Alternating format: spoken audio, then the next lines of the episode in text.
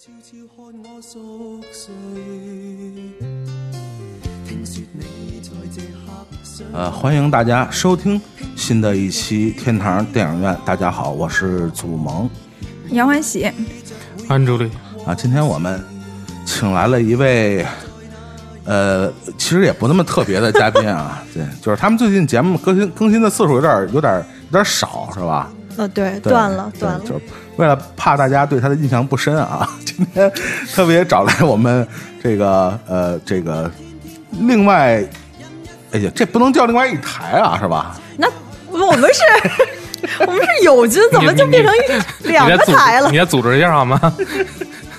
对，今天请来的是就自己自己介绍一下吧，好吧？啊，大家好，我是珍珍，我是输出大小姐的真正。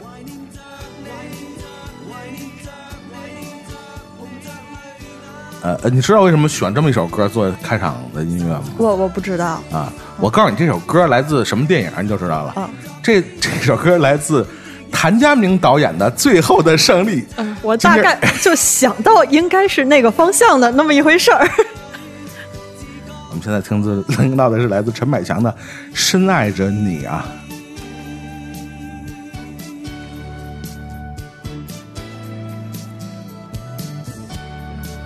应该就是上次那个祖萌，你听 Ginger 那个不凡的经历，就求学经历，然，后你就早早了，你知道吗？油油然生出了崇拜之情，是是是是是，然后就想是跪了好久了，对请人来咱那个是吧？陋陋室里做一做客，对，上回还还挺其实挺早的，我就其实还真不知道这个金老师的这个、嗯。是吧？出生背景啊什么的这么这么硬，不不不，主要是师出名没想到门啊。对师出名门，哎，主要是说完了之后就一直后悔到现在。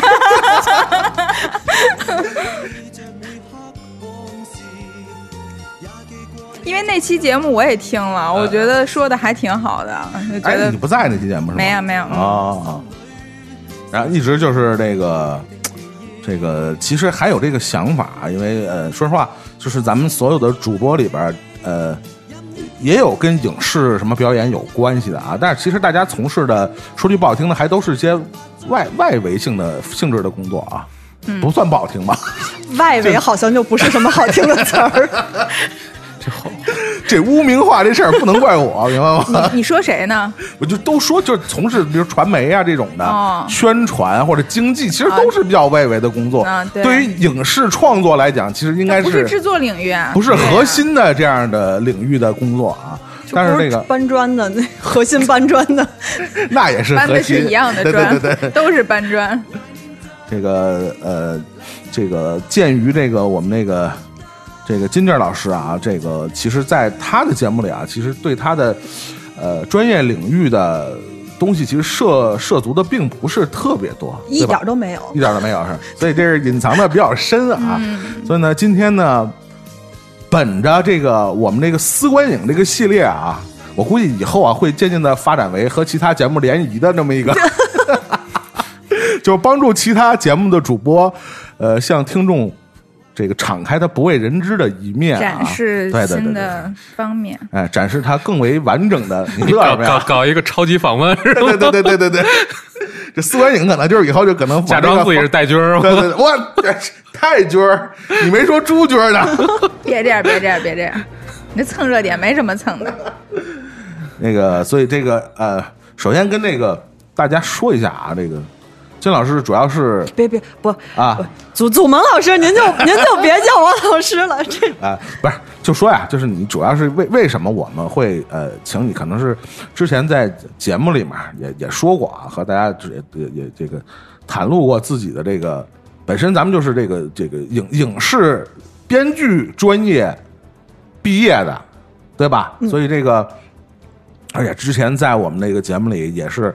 呃，展展露了在这方面的专业性，起码是是吧？呃 乐什么呀？怎么样？人家已经非常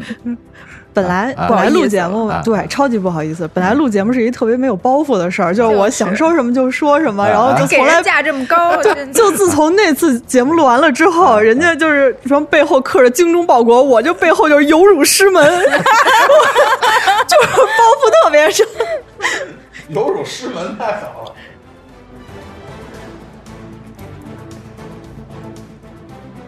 所以今天节目的主题啊，其实就是关于这个这个金劲儿的他个人的这个呃，和大家一起分享吧，他个人的一个四观影的一个经历啊。其实我也是跟他聊天的时候也跟他说了，就是让他准备一下他这个这个 短短暂的 人生中这个哎重要的几部这个非常有分量的电影啊，对他人生影响最大的几部电影啊，和大家一起去分享一下啊。我们这节目其实初衷也是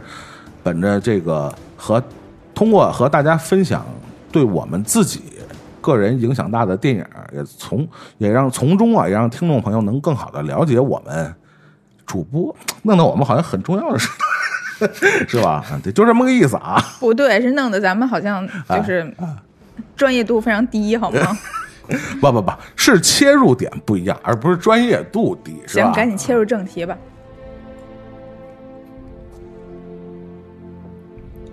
那所以这个今天可能会和平时的这个呃，比如说呃，输出大小姐的听众会有不一样的听感啊。那今天听到的这个金妮儿和往日听到的可能会有一点点的不一样，会吗？也不一定。对，你就不能被他带着跑，要坚定自己，真的是他特别容易 PUA 别人，我告诉你。天蝎，可怕的天蝎。PUA Master Masterpiece。那我们先说说吧，这个金妮儿今天给我们挑出的她私观影的第一部电影啊，其实是一个呃早年作为分账大片引进到国内的啊，当时在国内的呃呃那那个年代的影迷啊，还其实印象特别深的一部作品啊，就是大家听到这个熟悉的啊，被某些卫视盗用的 背景音乐啊，大家就知道我们要说的这部作品就是《勇闯夺命岛》。就你为什么会在第一趴用这么一部电影开场啊？因为你小时候看过的啊？对，因为您当时跟我说的时候嗯是这么说的，说真真儿，呃，你就分享一下在你一生当中对你有影响的电影。我当时就慌了，我说我这我人是三十就已经啊啊啊这做这期节目要给我带走了，然后我就只能人生走马灯，我就开始往前倒，然后我就 我就想，因为。这个《勇闯夺命岛》可能是我，就是至少是我有印象的、有记忆的第一部在电影院看的电影，嗯，第一部很有可能不是，但是是我能想起来的、有印象的。印象 印象深的是吧？就是买买票看那种的是吧？对对对对对都这样。哦。我也是差不多九几年进电影院看第一部，对，就是、嗯。就这电影九六年的嘛，然后当年中影也是就是引进引进过来，九六年我想可能差不多，就之前即使是看过电影院看过别的，也不会太早，就基本上是就算是他第一部吧，而且。这个电影吧，就是看完了之后，给我两个最深刻的印象。嗯一个呢，就是我第一次知道，原来人的脖子这么脆弱，就是啊 啊！就是它里边有好多扭断脖子，啊就是而且特别轻松的那啊个就扭断别人脖子。从那开始我就对我的颈部，因为对于一个小孩来说，开始注意了颈部护理。对对对对颈部就非常在意啊，就是不不轻易让别人碰我的脖子。然后还有一个啊呢，就是因为我特别就是看完了之后就特别喜欢那个肖恩康纳利。啊啊啊！然后呢，但是因为当时就是小学生之间互相聊天儿，我就跟他们说，我就特别喜欢这个电影里边的那个那老头儿没有，我当时就说我特别喜欢嗯。这个电影里那那个男演员，结果就第二年生日的时候，就我们同学就哎是第二年吧，反正就送给我一个挂历嘛，不是非常精美的那个盗版电影电影嗯《空中监狱》。我说你，拉斯凯奇，我 说你送我这玩意儿干嘛呀？你以为送你一套零零七呢是吧？啊不是，这是还监狱，这是寓意不太好啊！这不嗯过生日吗？说你不是喜欢那个就是男演员吗？或者我喜欢是那老头 对，所以就是当时对这电影印象特别深刻。我以为影响了你的择偶标准呢啊！呃，就是如果要是有能让我遇见一个像肖恩康纳利那么帅的老头儿，我也不介意。但是问题是我现实中遇到的老头儿好像他是大爷是就吧？不不是这样的。那是肖恩康纳利，不是大爷是吧？是是，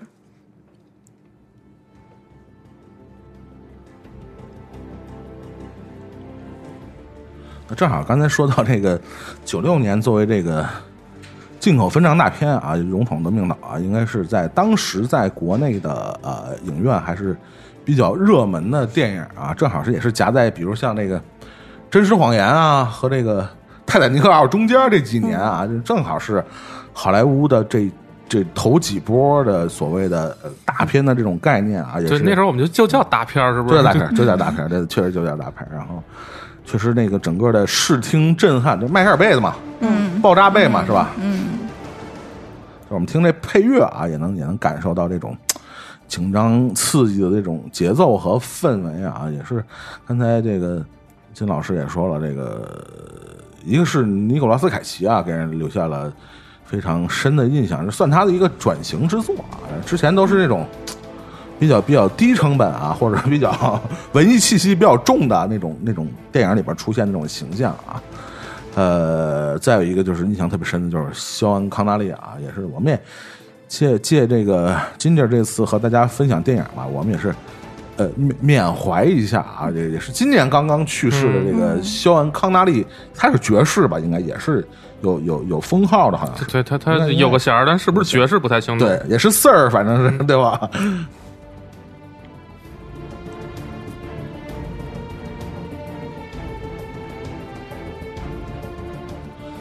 虽然那个好像拍完变形金刚以后啊，这迈克尔贝老被人们诟病啊，但是确实你翻回头来看那个呃《The Rock》这个电影啊，还是还是挺好看的，是吧？所以你看九六年的片儿啊，但是你现在看起来一点也不土，然后整个节奏啊，它的视听语言啊，还是挺挺挺爽的啊。现在看起来还是挺过瘾的那么个片儿。对，就结构特别完整，然后几乎就是两个小时的电影，中间没有尿点。对，没有尿点对啊，对对对对对对。然后就是就是你们你你们觉得从专专业的那个角度来讲，像动作片这样的这样的呃类型电影，它的剧本创作最重要核心的，你你觉得是不是就故事讲好了就就就可以了，不需要设置太多的逻辑？就是很多动作片就是没什么逻辑嘛，对吧？呃，对对，但是我觉得其实是就是时间特别重要，在这种片子里边，就是它这个电影就是把时间，比如说它设定在四十八小时，嗯所以它情节就是先天的就非常容易紧凑，因为它总共的时长就四十八小时，嗯两天之内发生的事儿，然后就比那个我这是两个月什么就是一推屏什么三年以后啊什么的 这种说京剧的嘛，没有一推平两年后，是不是？对一推平该考两年该考后考该考考了，是不是？啊，穿着衣服都变好看了呢。换主题吧，好吧？这么聊还行啊？那个，对这个，为了这个准准备这期功课啊，我们的我们的功课之王杨欢喜又把这个片儿看了一遍啊，但有的片儿他就没看，因为太长了。我我这个这个选这个选择是对的，我觉得。人家那个片儿我也没再看。一遍，这个我这个不是啊是这样啊，我以前并没有看过这个电影啊没看过。因为我觉得我一定不爱看，这因为我多年你干嘛觉得我一定去了？会睡，而且我啊我那时候根本不我根本就不知道他进了电影院，我是从那个就是视频网站上一打开，我说哎，居然有龙标，然后我才知道他进了电影院，我根本就不知道。对。就还是有删减，我记得多多少少有一点对对。对对，感觉有三分钟的删减，不知道删了什么，但是特暴力的那种，真的或者好是不是好看。删了王尔德那句话？不是真，我还真没做过对比，应该肯定是有删减。啊，多多少少有一点啊。就我记得看的时候，嗯。就之之后，然后我看有评论说它是下饭片儿，就是那种下饭片就是吃一秒停三秒，就一边看着这个片子的时候，你就根本就无暇吃饭的那种感觉，就是它特别紧凑。我觉得现在电影已经很少，现在动作片，现在迈克尔贝的动作片已经很少有这么紧凑的这个这个没有一一帧费镜头的这种感觉的片子了。然后那个我觉得特别。就是难得的是，作为一个九六年的动作片儿，它其实你能看得出来，它在就爆炸场面啊，然后这些就是特别大的这种呃能花钱的场面上，其实是花了不少钱的。但是同时，它这几个主要角色的下笔还是就是很有力量的，就非常有说服力的。包括他那个反派啊，对我艾德哈里斯是吧我我那个将军啊，我觉得没有反派，就这里头他，因为首先这个成功洗白。对这电影啊 第一个第一视角其实就是艾德哈里斯，他一下就说了他为什么要做这个事儿，就让你就是代入感就特别强了。然后后来才是就各方的再去对应他这个决定，就是你两边的他的立场其实都站得住，他没有一个所谓的正和反。然后，但是呢，你又整个电影看完了之后，你就知道其实这两边，因为这两边人其实都牺牲了很多，就最后死了一堆人。嗯但是你还是就是你就觉得就这这些人恩败俱伤，然后但是就是最终赢了的人是大佬嘛，嗯是就是那个他们其他这些不管是将军啊、士兵啊，government 啊，对对对，就是就都是棋棋子儿，所以它其实是有深度的。就是它作为一个动作片儿，就它的这个深度其实是就一直到现在二十多年，就其实哪儿都还一样嘛。嗯，觉得算是迈克尔贝的，其实能选出几部代表作品，很优秀的作品了，算是对 比较优秀，还比较精看啊。嗯，我不知道金这选那个片儿，你觉得这电影对你就是呃小时候那种影响，会不会影响到你之后会从事这个行业？跟这有有你觉得有有关系吗？好像没这片子还没影响那么 那么深远。这片子唯一影响到的就是就是大概就是因为对肖恩康纳利的喜爱，啊 但是这个片子就是我之后又大概就每隔几年可能会看过一。这片子我也是最近就是嗯，跟您说完了之后，我又看了一遍，大概已经看了四五遍了。嗯但是我每次看，就看到最后，那个尼古拉斯凯奇举着那个绿色那个信号枪嗯跪在那个岛上那一刻，就我还是特别感动然后。战斗机从他头上过去对，对对啊对，然后就是每次看到那儿，尤其是他最后那个炸那个岛的那嗯个嗯节奏处理的特别特别好，就是那个真的是经典的迈克尔贝式的慢镜是吧？对，然后还有那个穿插剪辑啊，那种就是你现在已经很少有那种大片儿，我不知道是因为就是所谓我们看过的大片儿太多多了，然后就是我们已经对这些习以为常了，还是说就真的是这个？但我还是觉得这个这个片子剪辑有它自己的独到之处，然后以及。我现在可能看其他的片子就不会像这个场景那么感动，就每次看的时候还觉得啊，有被感动到。就是说说一个题外话，啊，正好今天你来嘛，也是分享你个人的这个思观影嘛。就是你发现这几这几年咱们国内所谓的就是呃票房比较好的，包括口碑也还不错的这些呃带一点主旋律色彩的这些军事题材的电影，好像它的共性就是都是香港导演去指导的，好像是有这样的共性啊。呃，你觉得是不是这种呃两两两个两个咱们这不同地区的电影的这种环境导致的？可能咱们内地的导演好像并不是特别擅长拍这种呃军事题材的，或者是这种啊。我们说说白了，什么枪战啊，这样爆炸啊，或者那种快速剪辑的这样的东西，是它是什么什么原因造造成的？你觉得这事儿就是为什么会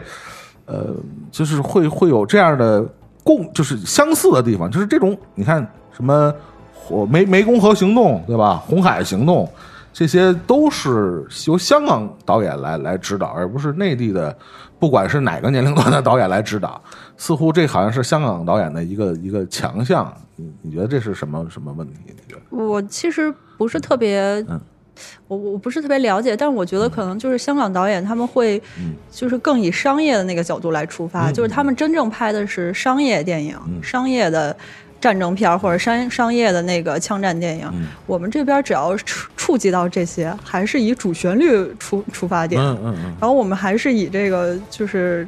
就是我们这个立意要高深，然后我们教教育为主还是？对我们不是以、啊宣传教育口不是以完全的那个商业为出发点，就是怎么让大家看得爽。嗯嗯我们是以先让大家明白这事儿特特特厉害，然后这事儿特惨烈，嗯然后再给你加入一点爽点。但是可能就是出发出发的角度不一样吧，也许是。然后就就安安主有什么想法？刚才你说这事儿的时候，我在想，就是我在回忆，就是咱们就比如就就内内地的电影，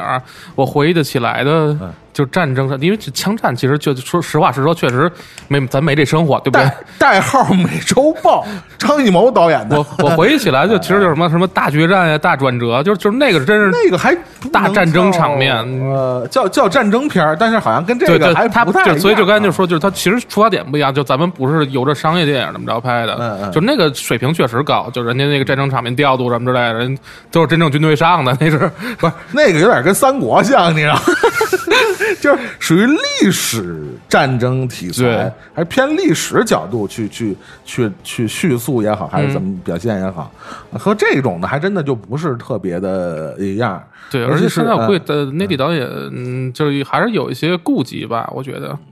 那你觉得就是经过这么多年的，其实咱们也说，包括这个呃九十年代的这种所谓进口文章大片进到国内啊，对咱们国家的这个电影市场的这种这种滋养啊，包括看这些进口分章大片的这些影迷的成长啊，渐渐的这一波人其实也到了当打的年龄啊，包括他从事影视行业的，其实该当导演的、该当编剧的、该当什么的，其实也慢慢都起来了。会不会改变像我们就是刚才说的那样的一个局面？就是你你们三位觉得有没有这种可能？就是在以后五到十年的，比如这种比较商业化类型题材的，不管是这个军事题材的，还是什么什么，呃，警匪片啊这一类的题材的，会渐渐的这些年轻的内地的创作班底为主的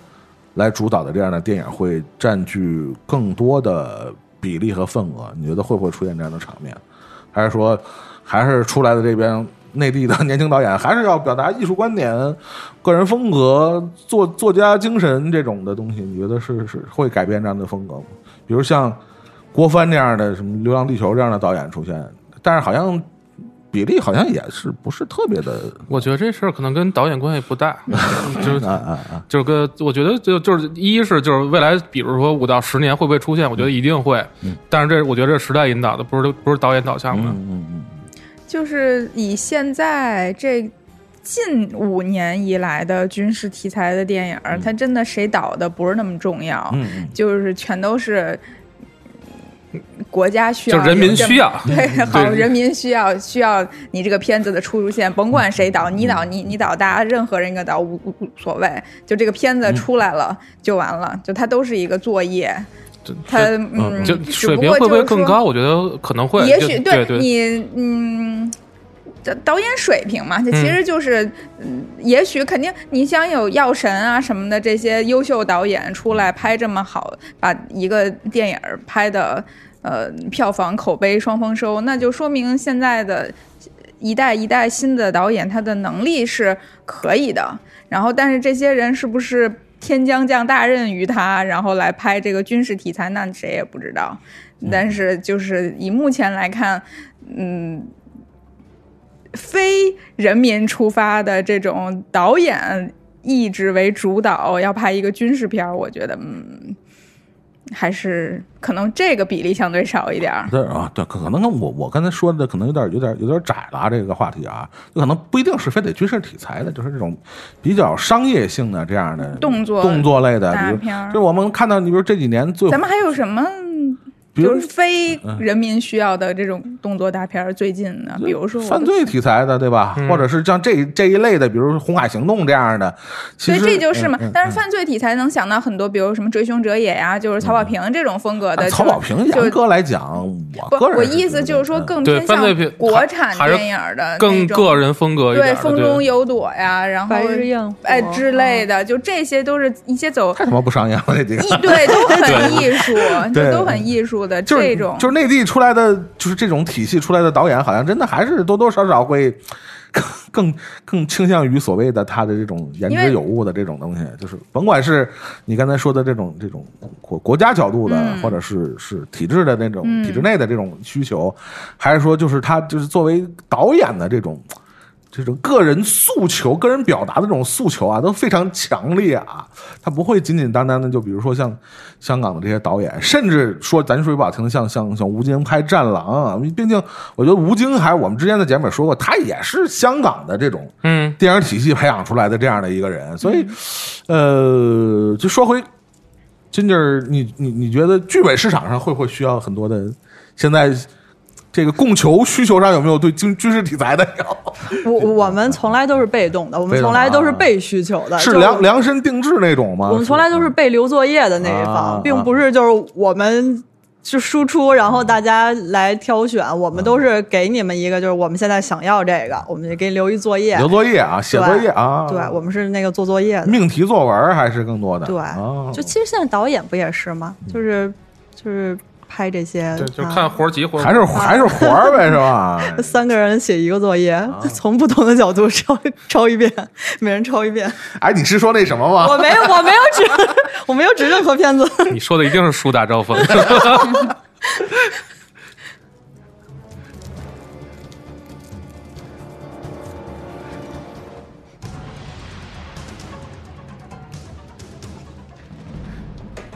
刚才这个就是啊，大家非常啊，这个以为非常熟悉的金靖老师跟我们分享的第一部 对电影就是这个《勇闯夺命岛》啊。然后这个下一步，这个他要跟我们大家分享的，其实也还挺挺出乎意外的啊，是吧吧？？就是你你平时在节目里给大家留留下的印象还是比较比较那啥的啊。啥呀？我也想知道，我给大家留的 都是啥印象呀？但是这次片单真的还风格都很不一样，就是第一部跟这部哦就就是就本身电影风格就很不一样，对对然后这电影跟他本人的风格反差也挺大的。对你你你平时在你们仨人里的定位是什么定位啊？大概的嗯没没有没有，我们仨没定位，我们仨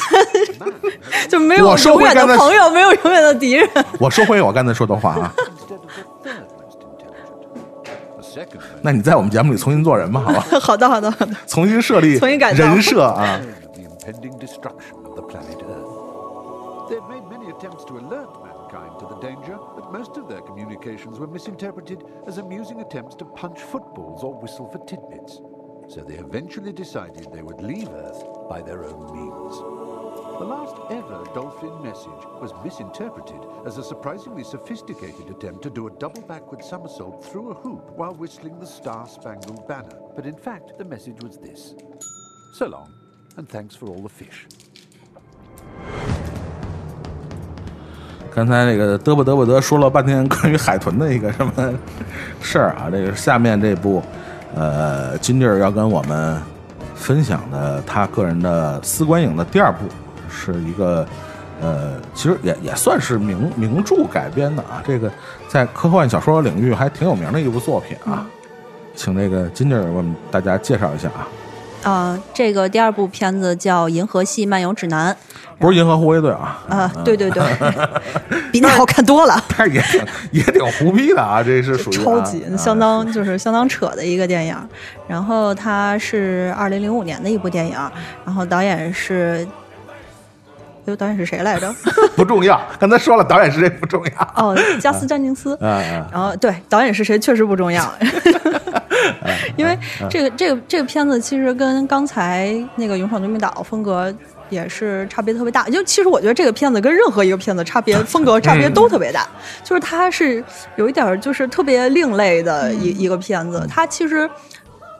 你说它是科幻片吧，它确实是科幻片，可是它其实跟其他的科幻片又不太一样。有有点反类型的那个那个感觉在里头。对，就是我们其他看，比如说漫威的那种那种片子呀，或者是其他科幻片儿，它是给我们先树立一个世界观，就是它宇宙观，我的这个宇宙里边都有谁谁谁谁，然后这个国的是谁谁谁，你们地球人怎么怎么样 low，然后但是这个片子是把。就是地球和人类的这个世界观带入到那个就是宇宙观里边儿，上来就给强拆了，对对对对，上来就没有了人生观。上来连地球都没了，对对对。就一秒钟就没了。对。就是就这个这个片子就是给你冲击感特别强，就是你上来之后就开始懵，就是就嗯，怎么上来就地球就没了，然后就只剩一男的，还特不靠谱一个霍比特人，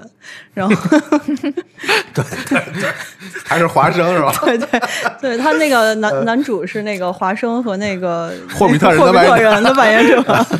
英伦三岛演员太匮乏了，这 真的除了漫威就是哈利波特，真的我觉得。咱们这不会介绍演员，真的我跟你说啊，就对，然后就是整个片子都特别英式幽默，对对对，然后特别讽刺，特别嘲讽，就是上来，而且我当时就看，就上来他第一个镜头就是那个这个男主那个房子。要要被要被强拆，然后他就躺在那个推土机前面我觉得这一幕 这一幕似曾相识好熟悉呀、原来就是就是世界共同体，真的是人类共同体。古今中外大同小异啊。对对对对，原来大家都这么搞，然后 啊啊 而且就是他特别讽刺，他说那个你你要拆我这个，你要拆我这个家，你你凭什么要拆我这个家？人说我们九个月前就已经给你通知了，要拆你这个。嗯嗯说那你的通知贴在哪儿了？说贴在我们那个政府那个地下室了，就是根本 不让你看对，根本看正常人看不见那种。然后就这个时候就那个外星人就说要把这地球也给强拆了，说你们就是我们要弄高速公路，你们这地球占道了，我要把你们给强拆了。说我们那个你们不要太慌张，因为我们就是五十万年前就已经贴出这个公告来了，说这个公告在哪儿，在一个什么阿尔法一个什么什么人马座星球上面已经贴了五十万年了。谁让你们看不见的，对吧？对，就是你们为什么还会这么慌张呢？嗯就不要再说了，就一秒钟，啪，地球就没了，就特别特别有意思。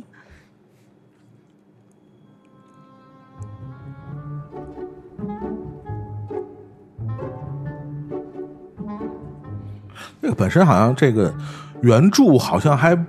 不光是这个呃呃电影本身的那个长度，好像是一个三部曲，还是还是几部，好像是哎，我我嗯我看的是一本儿，是吗？是一本书，因为它其实那个书那故事后面好像还有延续，好呃，像是对，它那个电影里边没有完全把那个书的全部内容都拍出来，因为它这个书以前最早是一广播剧，哦。然后所以其实那个书的观感就是它它不管是这个书和这个电影，其实我都是因为被它的那个想象力和它那个幽默吸引，我就觉得太太好太好太好笑了。但是这个书本身写的其实就是一一般般，因为里边可能它是因为广播剧改来，它里边有太多的那个台词就对话，就显得特别啰嗦。这人俩人就是说了什么，然后这几好几页全是他们俩说了这些话，就觉得可能从书的角度来说就就那么回事儿，但是他的想象力，这个作者的想象力还有那个坏劲儿，真的是 就是特别好，特别惊人。就科幻小说主要还是吃想象力这块儿的，是吧？就是文笔好不好，但在其次，是吧？对，而且就是现实意义也很强，就是它里边好多地方都讽刺了什么官僚主义啊这些这种。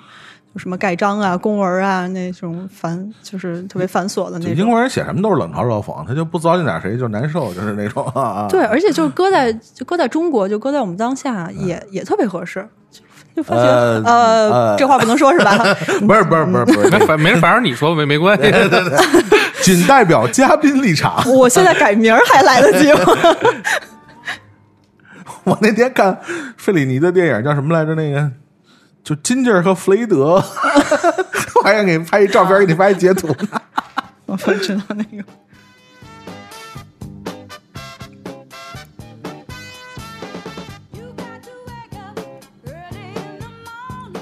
这个片子，应该你就是还是比较，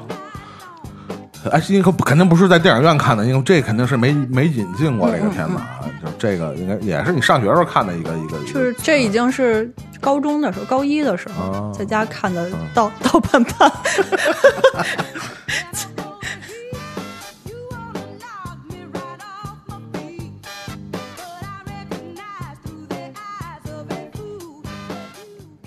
这又又说回到跟那个可能跟你你的这个专业领域可能有点关系的事儿啊。我记得之前好像在呃，也是你你做客那期节目里，好像咱们讨论过这个问题啊。你觉得这个这个一一个一个国家的这个文学领域的它这个发展的兴盛程度和它这个影视作品呃水平的发展的程度，你说有没有一些必然的或者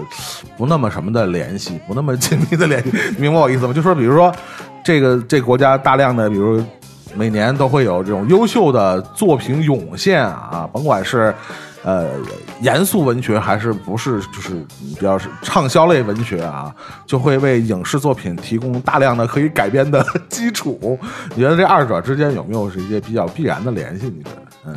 我我觉得可能必然的联系谈不到，但是就是好的文学作品确实是给那个影视行业提供了很大的支撑，就是好的作品的一个就是积淀啊，这些支撑会比较好。因为现在其实我们看到好多比较好的电影，都是因为基于有一个好的原著的。我想起来，了，没事儿，没事儿，咱可以花钱买买版权，你瞎是从别的国家买。对对对对对，现在咱们国家好多都是都是日日本或者韩国那边是吧买过来的。可是买过来就水土不服呀，改啊，就改完了就水土不服啊，然后多少几个编剧啊？不这这有有些事儿真是编剧 无能为力的。所以你就比较适合买日本的剧本，对吧？就是各方面文化呀，或者某些东西上有有近似嘛，就是你你不能买一个拉丁美洲的，可能就稍微就可能差一点是吧？就不太好改是吧？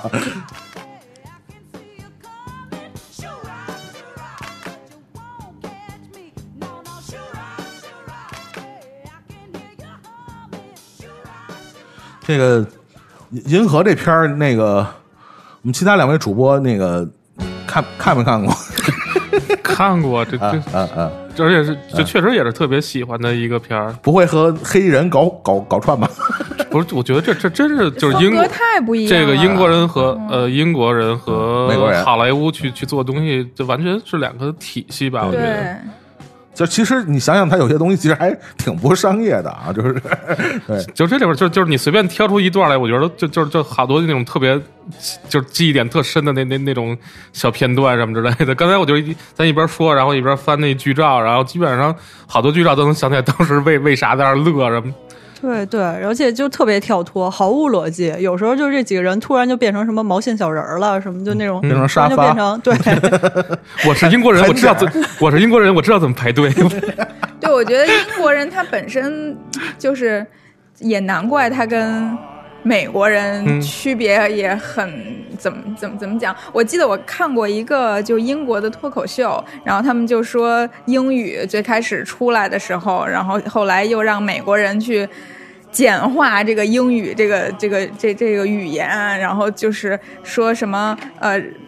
明明就举一个简单例子，说那个英国人管人管人人行道叫 paveway，然后呢，那个美国人就变成了 sidewalk，然后因为美国人如果不说这个你要在边上走，他可能就在路中间走，然后就被撞死了。就是人行道，如果你不告，就是美国人必须得告诉自己得在边上走，那个才是人行道。是不是傻？对，就是啊就是傻呀。所以就是 英国，我我这个有点题外话，我意思就是英国人他拍电影就是那种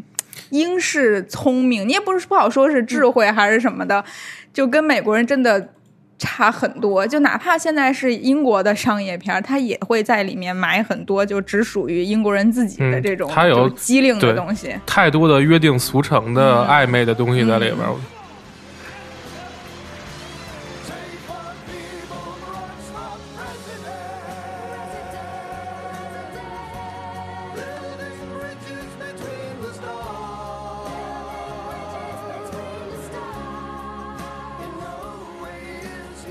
实要说到这个，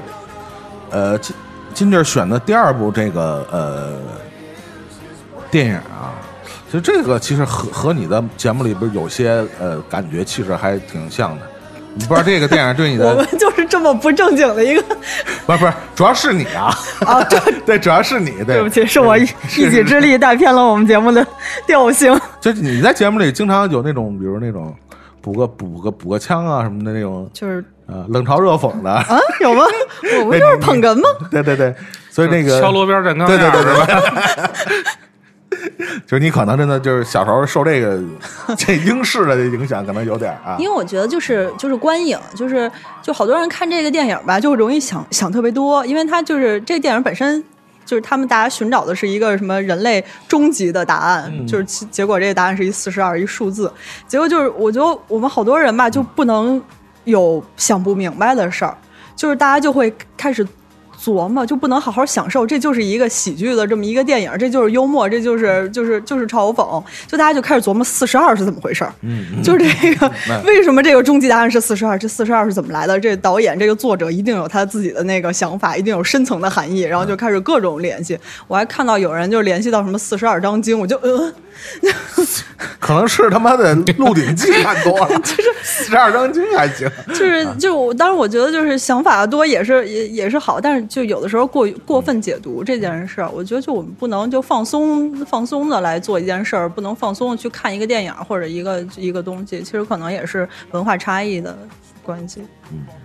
然后我我觉得就是你你当你自己想太多，就看这个东西，当你想就是你看一个这么一个片子，然后你想太多的时候，你就特别像是这个电影里边就主创想讽刺的那一类人。哎。呃，刚才我们和大家分享的啊，就是这个金弟儿和我们分享的第二部他个人的私观影啊，对他个人非常重要的电影啊，《银河系漫游指南》啊，这个之前老有朋友留言啊，说我们不在电影节目里说电影名，我再跟你说一遍，叫《银河系漫游指南》对。我们现在片单都那什么，都已经在文案里，每次都。你不知道有人不看文案吗？你以为文案写着都有人看吗？对吧？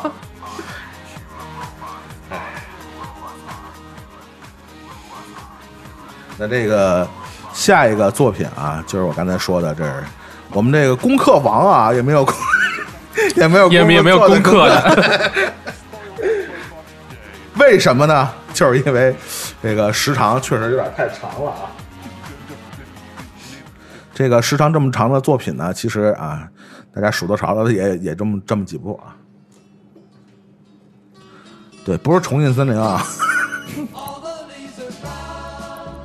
但我为什么放一个重庆森林啊？其实跟今年的这个金马奖有关系啊。金马奖有一个环节是向我忘了是向谁致敬啊？他就是那个歌手叫艾怡良啊，是个台湾的一个女歌手啊。她当时呃做了一个金曲的串烧，就是华语电影里边经典的英文老歌啊。他当时把这首这个呃《加州梦》呃，还有一个是叫什么来着？啊，《Rain and Tears》，还有一首就是呃，待会儿我们要说到的这部电影的一首插曲啊。把这三个歌做了一个金曲串烧啊，分别代表了其实对华语电影影响非常大的三个风格或者三个导演啊。呃，现在我们听到这个是王家卫的《重庆森林》啊，再有一个就是刚才说的这个呃，《Rain and Tears》是来自这个呃侯孝贤导演的《最好的时光》。那我们现在要和大家。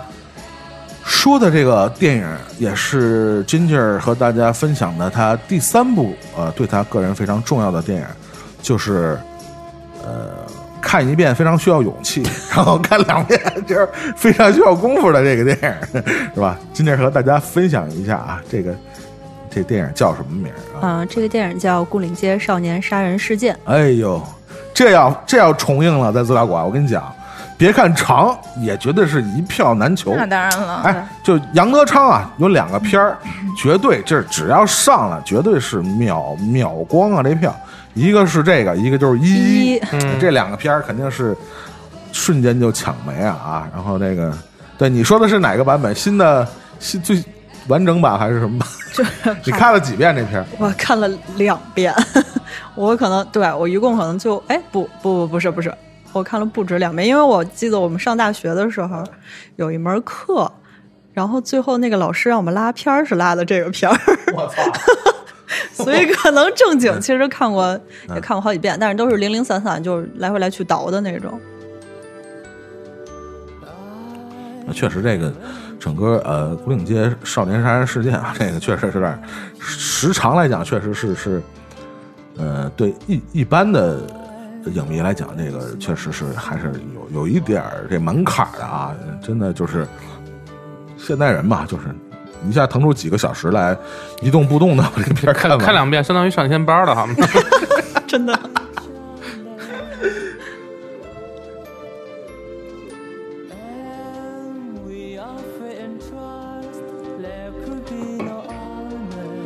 这是我刚才说的这个在金马奖上啊，作为三首华语电影里的经典的英文老歌串烧的，这歌叫《Why》啊，是来自《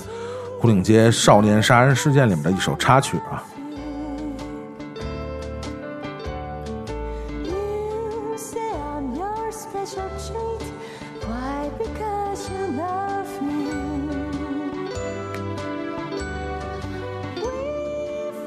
说来也特别有意思啊，这三部，呃，我们刚才说的这三部对这个呃华语电影影响非常大的这个导演啊，他们在电影里也特别喜欢用这种五十年代或者六十年代的这种 经典的英文老歌啊，来来作为这个啊怎么说呢，某种情绪或者氛围的这种调动啊，对吧？它跟那个时候的时代有关系吧有关系？啊，就是日本人，日本人刚走，然后美国人来，然后他们接受的都是美美国的那些文化。其实呃，金姐，你选这个电影是不是可以说是呃真真正正对你的这个这个从事这个行业产生了一个比较大的影响嗯，对这个你也想写一个这么长的剧本？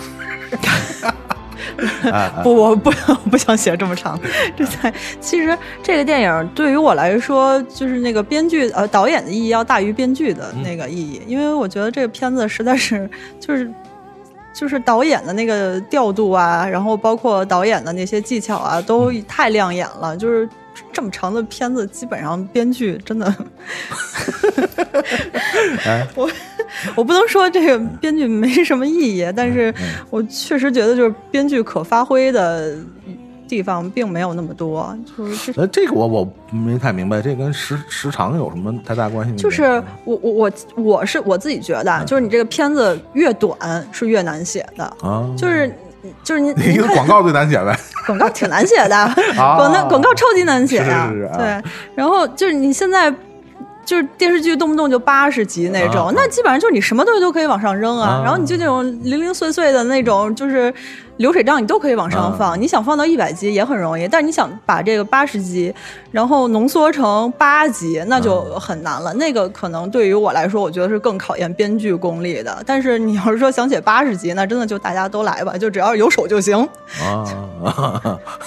对，就是就其实说个这个说稍微题外点儿的话，就是你看那种就是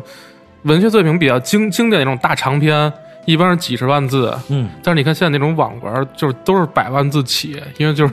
就是它可以随便往上堆，你知道吗？网文就这么牛逼，都百万字起。对，就是那种网文。按字算钱？对对对，他他对对，他是他是这个很关键靠挣钱，但是你就会发现，其实其实他那种就就是我不不太顾及什么这就就是整体的就是对水是是吧？就是啊长的，不管是影视作品还是就文学作品，就只是说影视作品吧，就如果他能做得好，就最后它变成一个优秀作品，它其实考验的就是编剧里面对，就是。众多分支的逻辑的梳梳理，就这个就是很重要了。但如果你这些就是只不过又长又水的，那是可能不涉及这个东西。但是如果你要是真的让它就是是是一个优秀作品的话，它可能就是对于这个就是每一个枝杈的逻辑，然后前后的对应，这个可能就比较重要了。他可能就需要有比较好的把控能力，然后以及一个梳理的能力。对，其实我还想请教一个问题啊，其实在，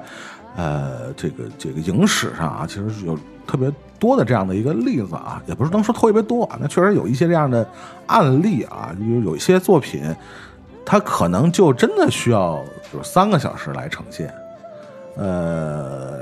有的时候出于比如制片方出于各种原因和目的吧，生把它剪成，比如说两个小时或者一个半小时。事实证明，它最后的结果，不管是口碑还是票房，都不太好。像这种例子，比如说像呃很多啊，比如说我能想起来，比如说那个梁奈的那个《美国往事》，对吧？当时上映的时候，而且也不咋地，然后这个导演也气够呛，甚至最后 这个是吧，可能也是被这片儿气死了。然后那个呃，对这个雷德利·斯科特啊，也是比较多的啊。包括他的什么那个《银翼杀手》啊，《天国王朝》啊，据说也都是因为被制片方给咔咔咔这个 剪了，包括可能是从结构啊、这个结局啊都有修改，所以经常会那种出了一种导演剪辑版，会大家会发现啊，这个片子原来的面貌是应该是这样，说这个片子啊，这个加长版是会是更好的，会产生完全不一样的评价，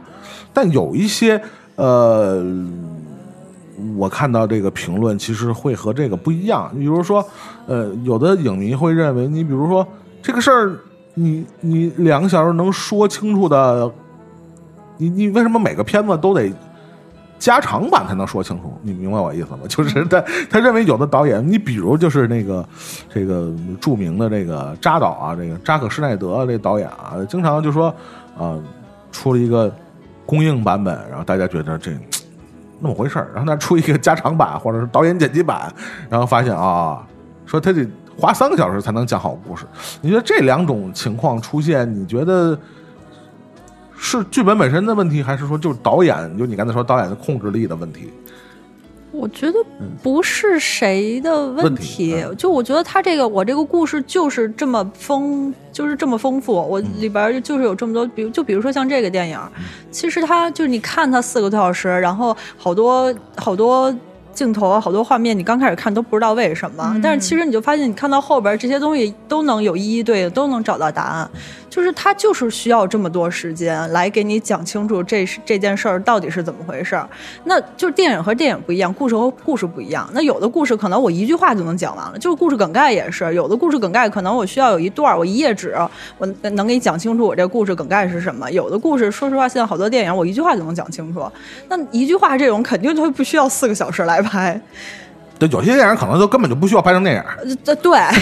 是这样。比如那谁是吧？我不知道，这这我明白你大概说的意思，就这可能还是，可能还是因为是呃商业法则和艺术创作之间的矛盾，还不完全是是就刚才说我说的那种是导演的问题还是剧本的问题，就是你说的意思，就有些电影它就必须讲成那样。必须讲成三个小时、四个小时或者五个小时，可能有的电影就必须讲成八个小时，对吧？这是就是你没法用一种类型或者一种方法或者一种商业化的、数据化的大数据时代的这种标准去要求它，它就是一个，它艺术选择就得长成那样。我觉得，就是如果说你就当然就是现在其实是就所有的要求都是有数据作为支撑的，但但就是在你创作阶段，如果说你用我这个数数据支撑来要求我的创作的话，我是能做到的。就是说他这个创作，因为你不管。呃，你毕竟你后后期进了电影院，你买票什么的，这已经是整个电影一个最后影儿的嗯这么一个事儿了。你最开始你的创作、你的编剧，你前面那些想弄这么一个故事的人，他们如果不是有一个后期的，刚才比如说什么作业呀、什么任务啊交给你的话，他只不过就我想拍这么一个东西，他前期肯定尤尤其是那些创作者，他应该是内心是比较抵触这些后面数据。给他带来的要求的，他肯定还是想由心的来去做一个他喜欢的故事。那么这些，也许这个故事里可能就有类似史诗类的这么这么样的东西。那你史诗类的东西，其实我觉得也是占据了咱们刚才说的三四五六七八个小时这样的电影里的一一大部分。就就是不是说所有，但是很多长篇的这些电影，它其实都是有史诗感在里面的。我觉得就《古岭街》，它也是 somehow 是一个类似这种风格的，而不是说就一个小品，好像科恩兄弟那种 九十分钟整一个就是黑色幽幽默，它并不是这样。就他想表达的是一个一代人或者几代人人在历史洪流里的这么一个东西，那它必然就会很长。它最后，因为它呈现出来的是一个。就是经得起时代、经得起时间打磨的这么一个优秀作品，那么它 OK，它已经已经是这么长了，对。但是如果就是，如果你要是另外一个方式，就是它作为它就是一个商业产品出炉的，你看好莱坞，比如说我们公司那些或者其他类似公司那些，它出来的就是前期它就是以这么一个身份。要诞生的，那它必然就有时长的要求，它把它创作者肯定也都是按在这个时长的这个框架里来去做的。或者说就是那个，比如说这就就说编剧，那我编剧是受过严格训练的，比如说严歌苓这样的，就是他是那种受过严格训练的编剧，他那他就写这段儿几几几分钟出了到到哪儿，几分钟到哪儿，他是就是。很真的是很严格，就比如说，因为呃，有的时候我们会在我我们公司的会议室开我们自己的会，但是那些会议室里面有很多就是我们另外一个呃创作部门他们在白板上写的那些笔笔记，他们会有自己在那个孵化的项目，然后会有很多就编剧类的东西写在那个黑板上，然后我就看就密密麻麻，就好像那个呃那叫。呃，思维导图一样，然后就把整个一个故事非常逻辑，好像理科生的那种的，就是根本没有什么情绪，没有一个什么长句子，全都一点一点一点，就是一个非常理科化的东西放在那儿。对，它有一套非常完整的，就是几分钟我要有一个小高潮，然后多少我现在要有一个什么，然后到几分钟我现在要有什么，然后我们再往里边填东对但如果你如果你先先前已经决定了用这种方式来创作的话，你绝对不会创作出《古灵街少年杀人事件》的。哦，嗯，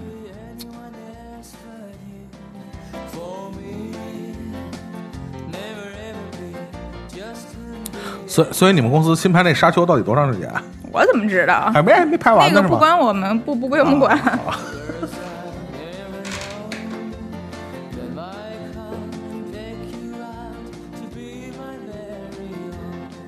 那其实像呃，在影视创作里边，呃，不同的所处的环境啊，不同时代啊，可能呃对电影的，尤其包括时长的这个要求啊，谈不上要求。我觉得就像你刚才说的，像这样的电影里边，可能真的就是在在在在台湾那个那个时代啊，所谓台湾新浪潮，他们这波人，包括这个呃杨德昌啊，包括侯孝贤，他们可能就是呃在在在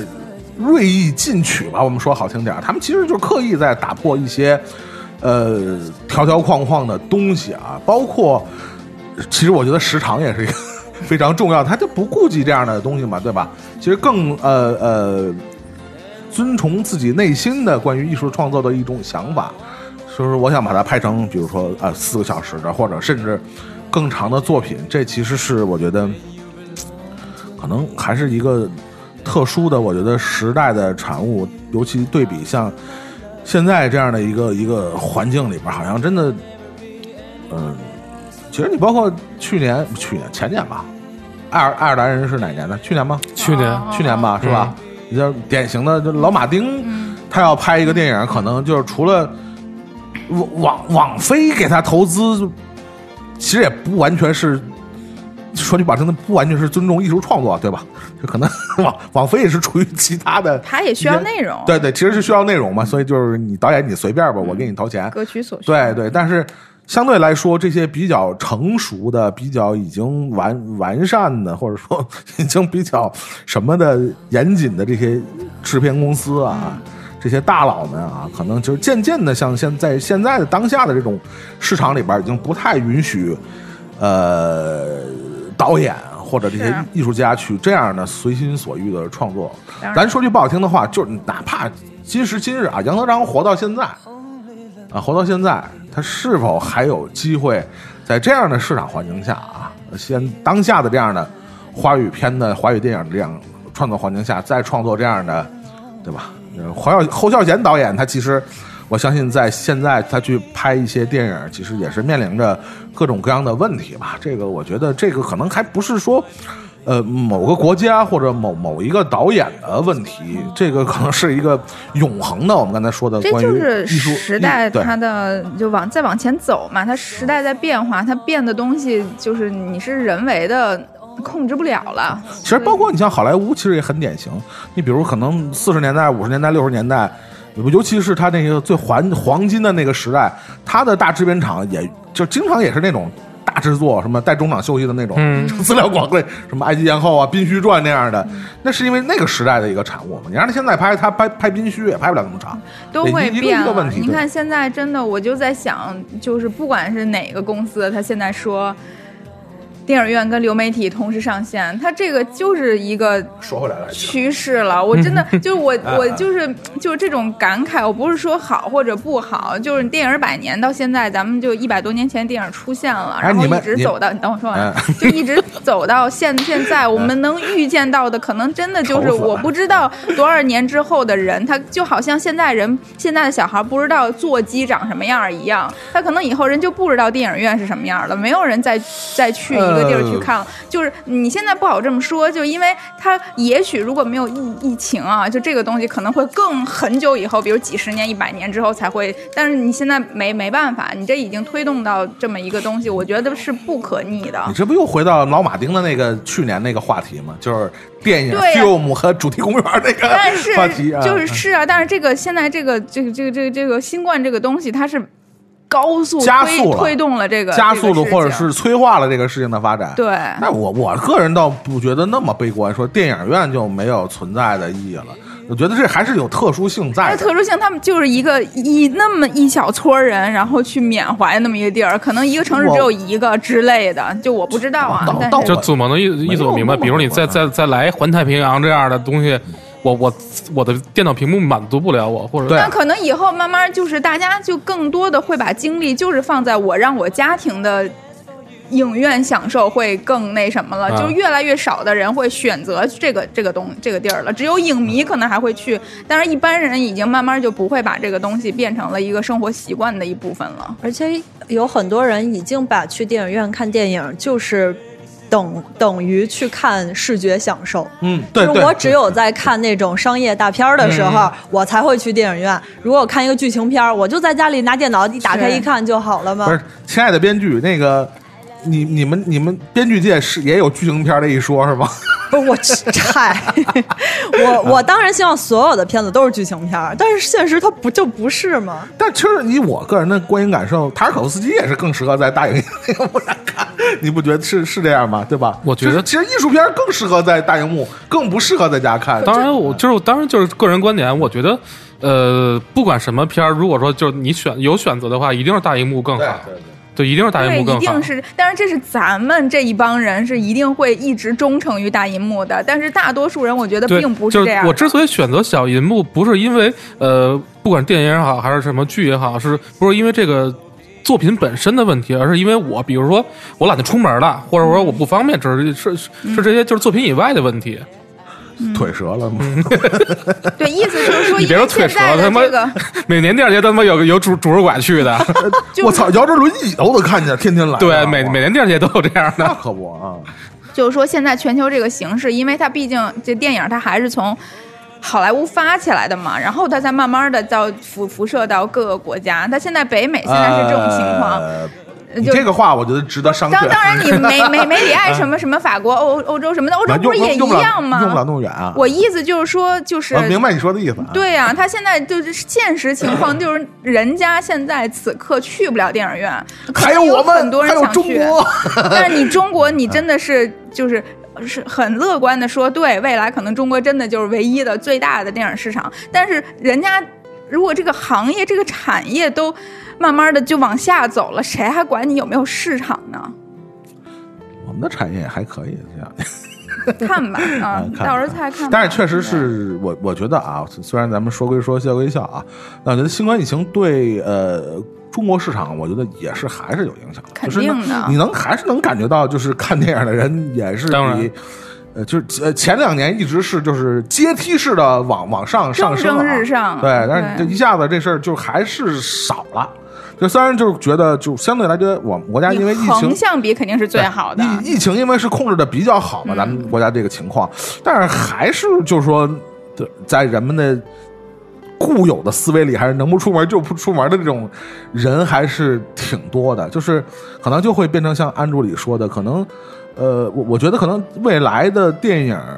他就说。一个手机能看的电影和一个去电影院能看的电影，如果仅以同样是消费方式来比，可能电影还是就是算高一高一个档次的，就是奢侈奢侈一点的消费方式，对吧？就是这毕竟还是要花钱的嘛，对吧？嗯，连吃带喝什么的，对，而且我觉得，像如果是这种趋势的话，就是家庭观影的那些设备，然后音响什么的，可能会成本更低的，然后一下就能让大家的体验会更好，就可能花比较少的钱就可以把自己家里也弄得非常的。就是很享受的这个这个状态，家没那么大。就这意思，我就不是说主要房子没那么大，对对你就是你不知道嘛，就是嗯。就是这个我说的是稍微嗯。就是就是往大了说一点，就就是就是这个趋趋势，所以呃，包括技术的革新，你比如什么 V V V R 技术啊这种东西啊，就是可能我觉得会嗯清晰度啊，什么流流畅度啊，什么的，嗯就是对，就可可能在未来的可见的，可能并不需要百十来年，我估计可能没准都不用，对呀、就就是都都可能会影响到观影的这样的。对我意思就是说，如果就是没有新冠，也许可以慢慢悠悠、慢慢悠悠，可能咱们死了也都没那什么。但是你现在真的就不好说了不是。这个，作为这个常年泡在电影院的人来说啊，我我呃发自内心说一句话，如果真的就像刚才杨欢喜说的那个，比如我我们家有那条件啊，我们家有个私人电影院，我他妈也不去电影院，当然不去了，我跟那帮人裹一起就搞看电影干嘛搞一搞内部放映是对啊，吧？我自我要是自己有一个电影院，我他妈去电影院，别人家电影院看什么呀？可是我我觉得，我觉得就是看电影，可能就是我们从小长大了，觉得看电影要有一个仪式感，就我要走进那个电影院，我有一个爆米花或者没有一个爆米花什么，我坐在那儿，然后跟大家在一起，一起大同一时间去看一一同一块屏幕上的这么一个电影。所以我觉得，如果是我，我如果有电影院的话，我还是会去电影院，我还是不会在在在家的。就是他，你这么多人，他是共同面对一个东西，它的里面的喜怒哀乐，它真的是在互相传染的。这个东西是很微妙，在流通的那种魅力，是你在你自己有一个多大的电影院都是体会不到的。而且就是那种感觉，对，你能感受到跟你一起看电影人的情绪，就是比如说这个地方，哎感，就是你你 get 到这个点了，然后你就发现好像别人也 get 到了，你发现旁边那傻逼在玩微信，就这一样啊，就哪怕是不好的体验，就它也是专属于 电影院的。就这是一个就是大家去剧院，然后就是那样流传下来的一个不同的样变体吧。所谓是，我觉得嗯就是人堆一块看看一个东西的时候，还是感觉不一样。那个现个在对不起金老师啊，我们哎那个话题聊岔了，没没事没事，我觉得特好，比 聊到这么大的一个宏观的问题上啊，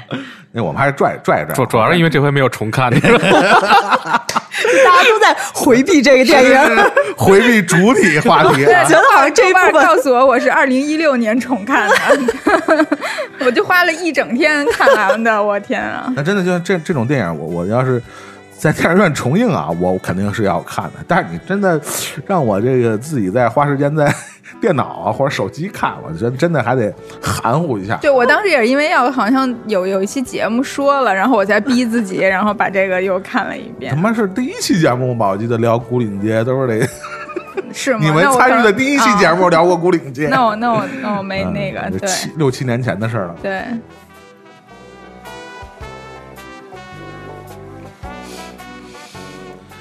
既然大家都回避，我们就聊下一部电影。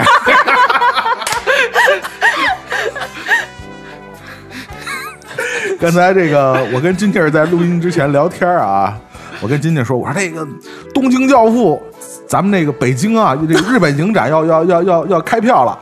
然后我们的录音师云清跟我说，谁是东京教父？父？李小牧是吗？云清非常诧异的看着我。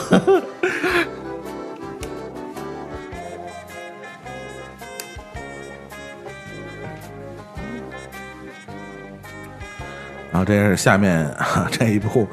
也是金姐选的一部金敏的作品啊，我觉得还是挺有意思啊。金敏非常有限的几部作品里边啊，特别挑了《东京教父》这部作品啊，是吧？为了准备迎接最近的要来到的圣诞节，是吧？呃，哎，我嗯，这么说是不是有点关系？但其实对，就就对，就是有点关系，就是。嗯、呃，金敏的片子其实我我觉得都很好。就其实，与其我觉得我今天推荐的是《东京教父》，不如说我今天推荐的是金敏。嗯，对。但是就是为什么会就是拿那个《东京教父》来说呢？是因为看起来像有剧本的样子。呃，我操，那几个真的红辣椒，你觉得有剧本吗？我操，那戏说可正了，你知道吗？真的，我 红辣椒那种，我就就只有分镜头，只是画了一些分分镜我，真的就那有剧本吗？那种，我操！就是因为可能红辣椒啊、为麻不误啊，还有千年女优啊，给大家印象太深了，然后嗯呃很飞的导演，对对对，风格也很飞，嗯，对，然后大家就会觉得《东京教父》是金敏所有作品里边比较平庸的一部作品，朴实质朴啊。对，但其实 但其实我还挺喜欢《东京教父》，而且我我其实最喜欢金敏的作品是那个《妄想代理人》啊，是是一个他那个动画片就是一个十三集的那么一个，但是今今今年晚晚些时候好像要在台湾好像要要要上《妄想代理人》。啊，去不了啊！隔离隔离一段吧，没事儿，你你豁出点隔离时间。嗯，从北京到台湾的距离是三十天。然后呢，呃，《东京教父》就是我觉得它是一个特别让人看完了不是那种特别跳、特别飞的，然后就觉得就是像金敏那种就是想象力爆炸的那种天马行空。对，他是看完了之后觉得特别温暖的那么一个片子，然后就是就是。说的也都是那些社会特别边缘的人，什么就是流浪汉呀、人妖啊、黑社会啊，还有那种就移民的那些那些人啊。我觉得这个，我我我其实我其实特别推崇金敏，是因为就是金敏大神对于细节的把控。嗯、就我是一个特别喜欢就是就细节控，啊、对。然后金敏的这些好多细就是细节，他自己就是。就是比如说这个片子里边，《终极教父》里边有一个有一个细节，就是他们三个人，三个流浪汉，然后去找吃的，然后就跑到一个墓地里边去找那个吃贡贡品吃，然后就他们找一瓶酒，找了几个就是苹果，类似于那种，只有在他们找的就是那个那个。站在那个墓碑前面的那个墓碑上面是没有积雪的，就是就他能把细节做到这个程度，就是因为一定是有人刚扫过墓，才会在那个墓碑前面有这些贡品啊，就是这些东西是你没注意就是过去了，他不会特意提醒你，你看此处就一小箭头，此处墓碑是无积雪的。我就是不喜欢现在有好多包括综艺啊，或者包括电影，还有什么电视剧啊那种，就是他总把观众当傻子去看，就是就恨不得。恨不得有人只是就笑哈哈哈，然后一定要从嘴里边吐出哈哈哈哈哈几个字来，就是大家都知道，因为你说的是哪个？就是好像就我不把这几个字打出来，大家就不知道他是在笑，他高兴了一样。我觉得这个是我特别不喜欢的，所以就是就是反过来推，我就想起金敏的这些细节是让我觉得特别好。其实我我觉得呃，说说起金敏啊，就是很难不提到就是其其他几位这个呃动画领域啊，尤其日本动画领域，就是 飞升国际影坛的这几位啊，这个这个先驱人物啊，就是你站在这个剧本创作角度，你你觉得哪哪一种会更难一些？比如说宫崎骏那种，就属于老老少咸宜的那种，就是那种其实挺挺挺直白的这些故事，还是说像金敏啊这种是比较偏天马行空的这种，或者像比如押井守拍的那个《攻壳机动队》，其实从从呃，我个人觉得看完了是觉得从这个里边的情节或者信息量也是特别巨大的这种，就是你你稍微一不注意，很多的故事的细节的东西可能就会遗漏啊。你觉得哪一种会会会更更偏？说对动画电影创作来讲，这些剧本创作哪一种会更难？我 我我说不好他哪种更难，但是因为我觉得就像金敏那种是你 可遇而不可求的，就是他是天赋，不是说就是难我努力我可以达到那种，就我可能我没有这个天赋，我没有这个能力，然后没有这个悟性，我就再努力，然后我每天写八个剧本，就想不到那儿去。对，啊。但是我就写不出这个东西来，我可能就努力努力写一特温暖的故事，然后勉强是一个盗版那个宫崎骏宫崎骏，嗯，对，然后就是就是大家看看乐呵乐呵，特温暖，感动一下什么的。但是我就没有办法靠我后天的这个努力来弥补我先天的这个东西。但其实，如果说宫崎骏的那种电影，其实，呃，一些通俗易懂的东西，其实也并不是那么好写，对吧？嗯，就是大家好像看似这个故事好像很直白，好像大家都能看懂，但是不同的人可能从那样特别直白的故事里，其实看出了很多不同的呃角度或者不同层面的含义。是是就通俗易懂的东西，其实也不是那么的好写的。对，一定的。就我觉得想象力这个东西，就我我我推荐这个片子，这个片子对我的影响也是，就是就我重新会想这个想象力、创作力这个东西，对于写作呀，或者对于这个影视到底是有多重要。但是培养不出来，对吧？你 呃，对我我我我是因为我可我可能是悲观主义者，嗯所以我偏向于觉得这个东西是后天很难培养的。因为比如说像您刚才说那种通俗易懂，就大家都都看明白，就是像哆啦 A 梦、机器猫这种，嗯就大家都看懂，就是三岁小孩也看得懂。可是它里边那些创造力和想象力，但是你看看懂的点不一样嘛？对不同年龄段的人对看懂的点又不一样。对，就我觉得就是某某些方面来看，就是那个哆啦 A 梦和刚才咱们说那个银河系漫游指南其实是就同一种，就是大家都看得懂，都都都高兴，但是这个东西你看着简单，但不是所有人都写得出来，所有人都创作得出来的。古いこの酒場でたくさん飲んだから古い思い出はぼやけてきたらしい这这是那个人妖唱的歌吗？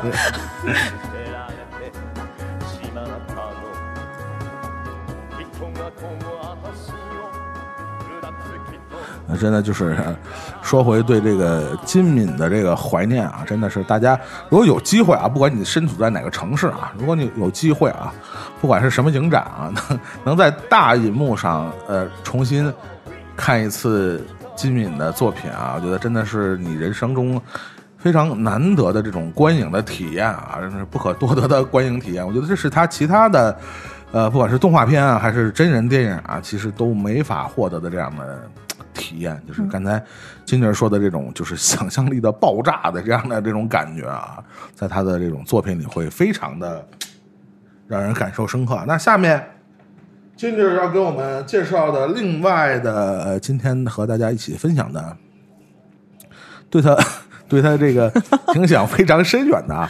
就是一个编剧讲另外一个编剧的故事。还是一个特落魄、特丧的编剧，讲另外一个丧编剧的故事。但是其实还挺有，我觉得挺有代表性的一种。哎，就是编剧说吧，啊啊，这个这个电影叫《南海十三郎》，是一个九七年的一个香港的一个电影。啊跟大家这个稍微多唠叨一句啊，当年那个叫什么谢君豪是吧？这个男主演啊，啊，谢君豪在呃当年的金马奖上，凭借《南海十三郎》的这个表演啊，是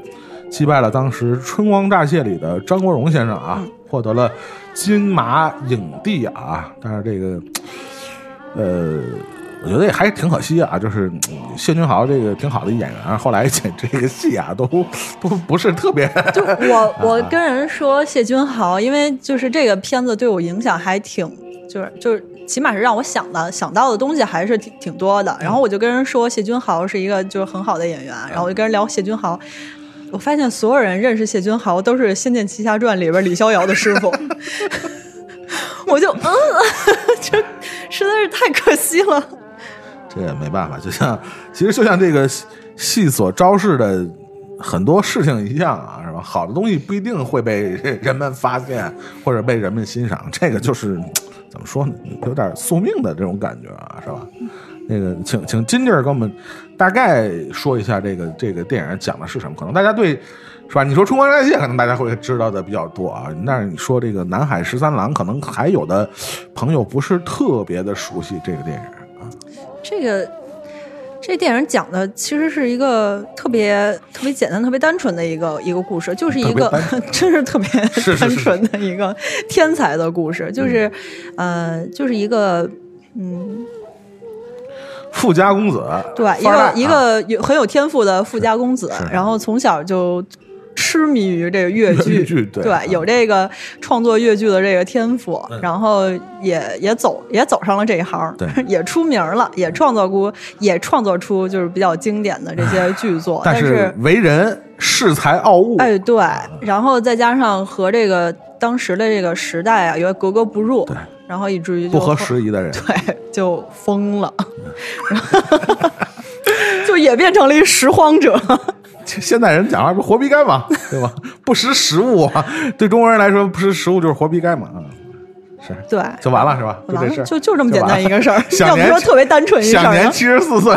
对，就关键最惨的就是他还活得特长，对，就是他完整的完整的看了一生这个，就他与他不认同的这个时代，等于就是疯了一半，清醒一半。等于他他疯的那一半，基本就是落魄街头，就是那么一个状态。然后清醒的看了一一生的这个悲剧，社会悲剧。这这是给你们编剧提出一个反面教材，这个是吧？这这反正就是就是劝退，就是一般一般有那个小孩说想考我们系，我就说先看一下《南海十三郎》。人家说我报的不是越剧班，没事。人家说我就我就就是热爱写什么大猩猩大大战什么什么什么。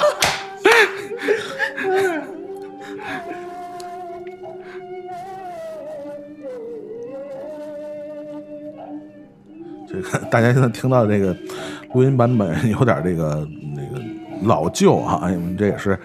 这个跟那个。南海十三郎有点关系啊，这个也是经典的一个越剧的片段啊，这个叫《心生泪影》啊，这里边，呃，它其实是是好像是最早是一个话舞台剧改编的作品是吧？嗯，嗯嗯。然后这个里边其实本的很本来本来里边很多演员其实也是这个舞台剧的创作的这个班底，包括谢君豪也是舞台剧演员出身。这里边有一个主演，其实，呃，我是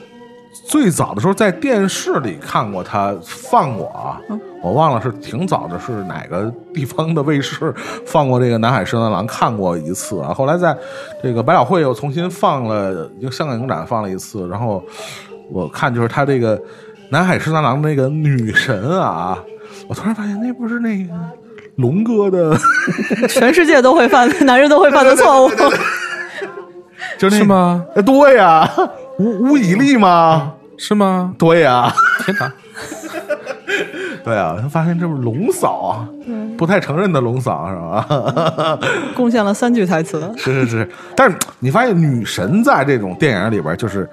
出镜越少越好，表演越少越好，然后台词越少越好，对吧？那就是恨不得像那个那个黄黄什么黄圣依似的，就哭一下。对对对对对对 不说话，对对对对，女神都不能说话啊。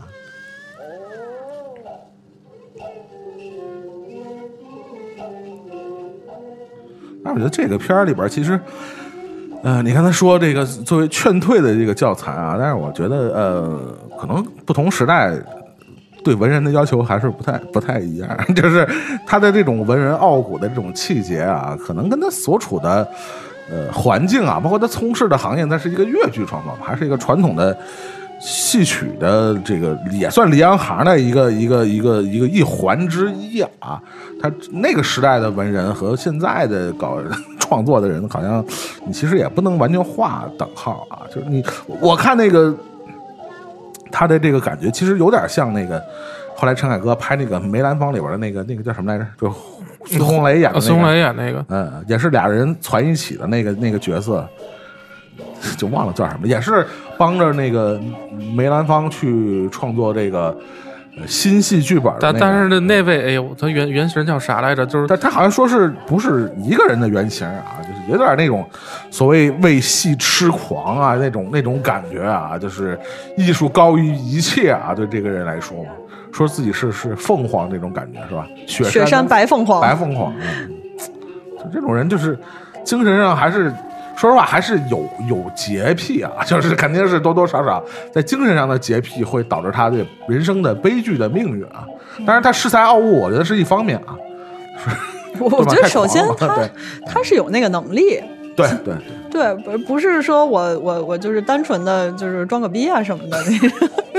装装大了这事儿可能有点啊。对我我其实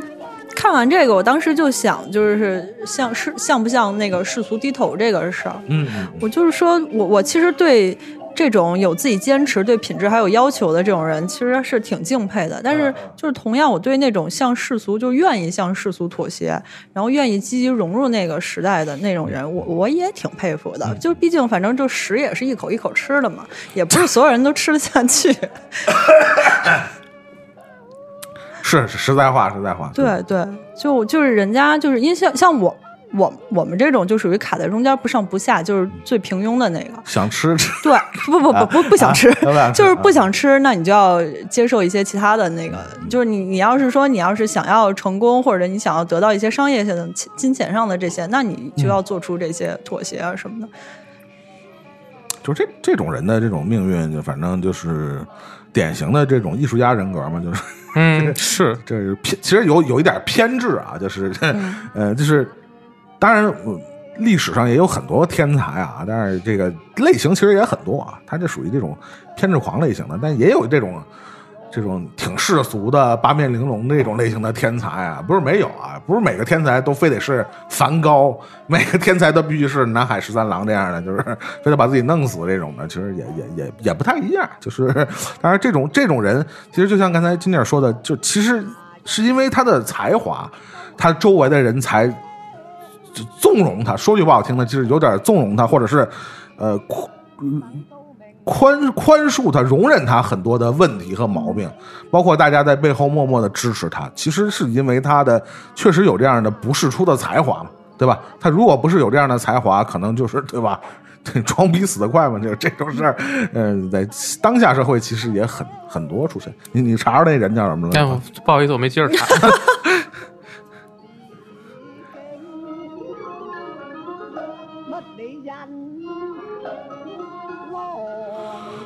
我们现在听到的这段，就是在《南海十三郎》里边出现的一个角色啊，叫薛薛五哥、薛觉仙啊。这本身也是在这个越剧这个历史上也是非常著名的一个角儿啊，这是真实人物。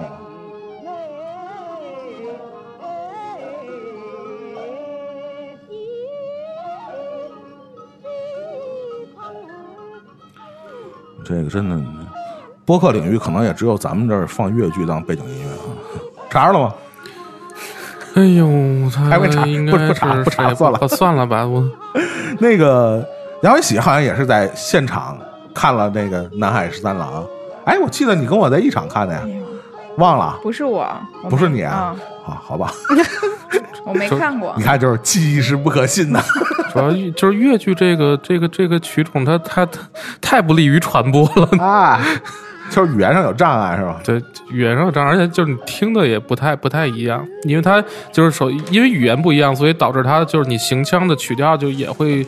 跟就是说说普通话，或者说就是说说北方官就北北方就就就叫官话吧，就说北方话这这这些他们的就是行腔的曲调是是不太就不太一样的，就听不惯。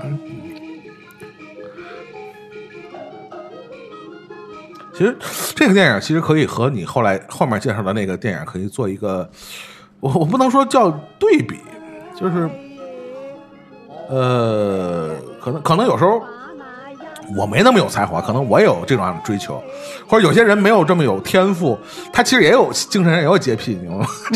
就是我明我特别明白，其实其实其实其实我觉得人装逼是一种生理需求，有时候。就是你知道，就不一定非得是南海十三郎才要装逼，就是普通人，其实你不能说他时时刻刻，他确实有时候会有这种装逼的需求。你他可能，哎不，我觉得特别不好说，但是我觉得他特别像生理需要，你知道，就是就是可能就是他需求的是就是别人的认可吧。就呃，就你意思是，可能这些人他有一定的。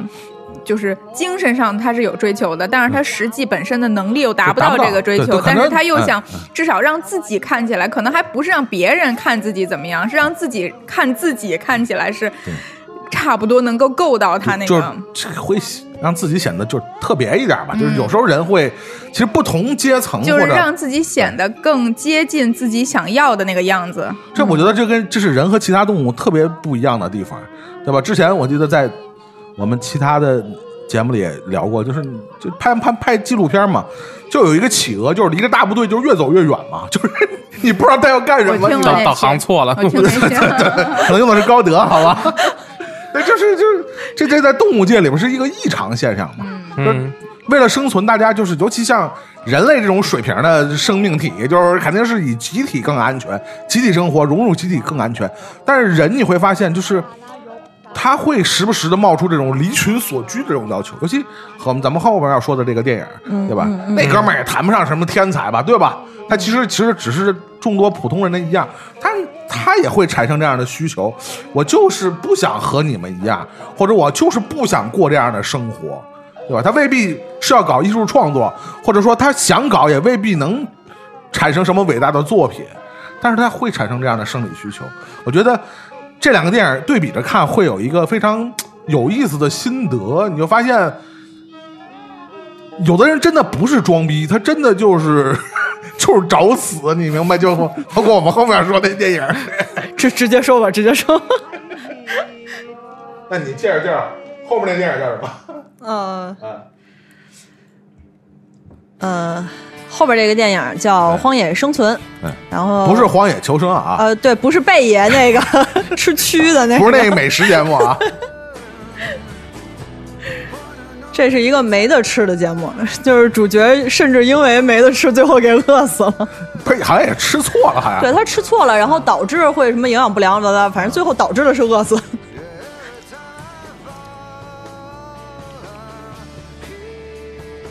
这是那个著名那个性格影演员就肖恩潘导演的一部作品啊，真而且是真人真人事真事改编的，然后说的就是有这么一个冒险家，就是就是姑且称之为 冒险家，谈不上，就是小青年儿。对，哎一小哥，然后梦想着就是远离现代都市，然后就是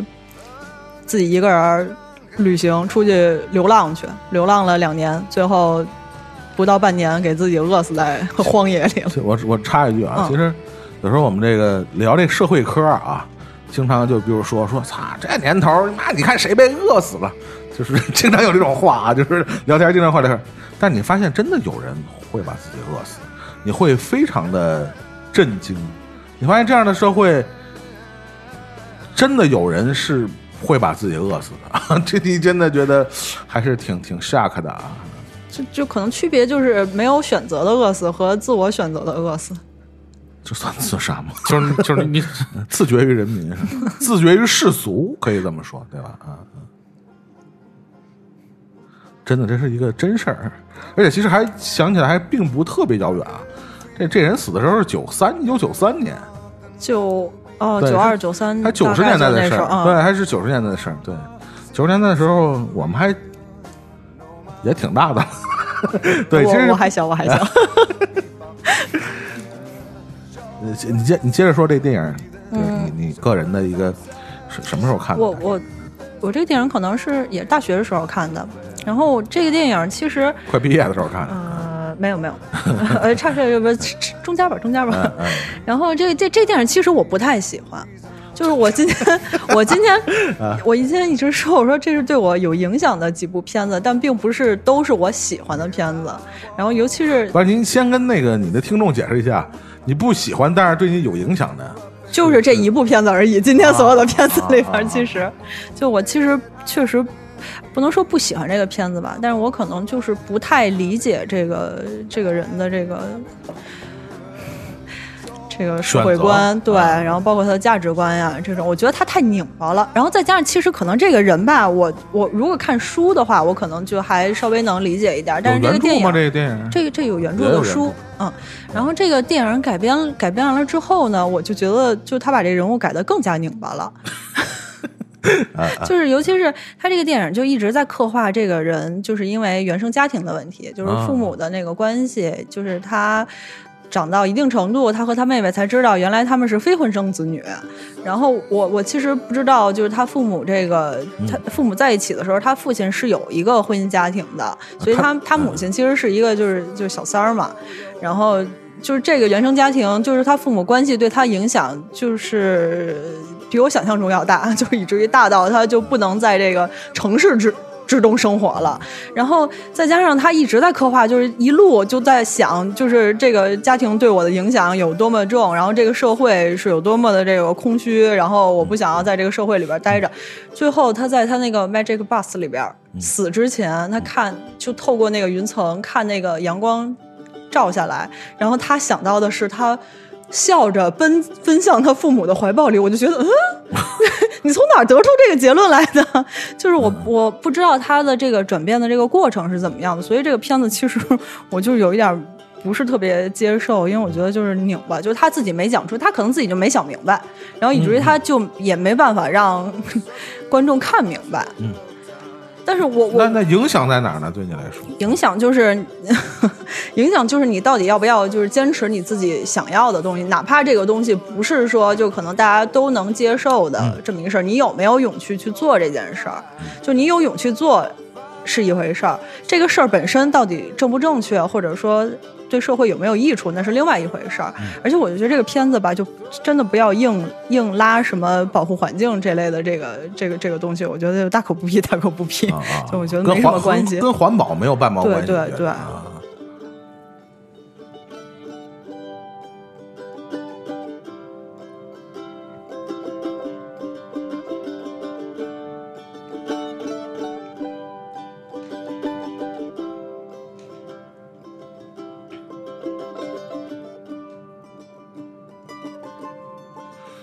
刚才这个金姐刚才说的这个原原生家庭的问题，我觉得对于呃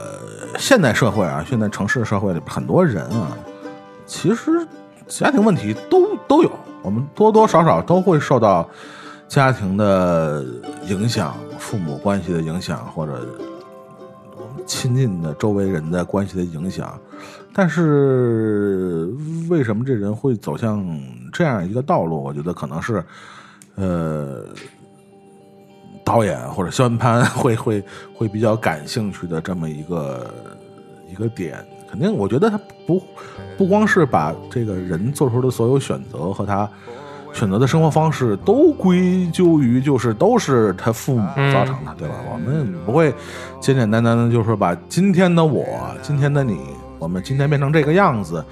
呃，当然脱离不开家庭的影响和家庭的熏陶，但是是什么造成了今时今世的我们？其实这还挺还挺复杂的一个事儿，这 挺复杂的一个事儿。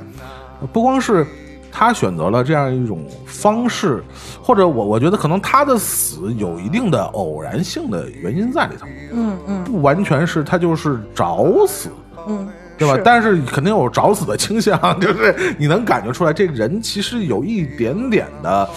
带有自毁倾向在里头。但是他的死，就我们老说，包括就是就是要自杀的这些人，其实他也还是有一些偶然性、偶发性在里头。我是始终这么觉得，一个人决定死，或者他最后死成，其实有很多的偶发的因素在里头。因为也许换一个时间，换一个地点，他可能就不会死，或者他死不了。嗯，就是他死亡本身只是一个结果。对就这点是，就那天正好看杨凤池老师发了一句话，就是说，嗯就是他说那个什么，他说就是那那话怎么说？他说其实，呃，人产生自杀的这个想法，是你对更好生活的一个追求，天国，不是，就是因为嗯 我对，就是我我想我想去追求一个更好生活，就是你明白吗？就就是我我我，但是得不得不到，就不是得不到，就是我就是死亡，就就对对于他来讲可能是一个更好生活，但他其实他本身这个追求是我我我要追求一个比现在更好的生活。对死亡可能对他来说是更好的一种对方式。，这死亡可能只是他就当时就选择了那个那个方式而已。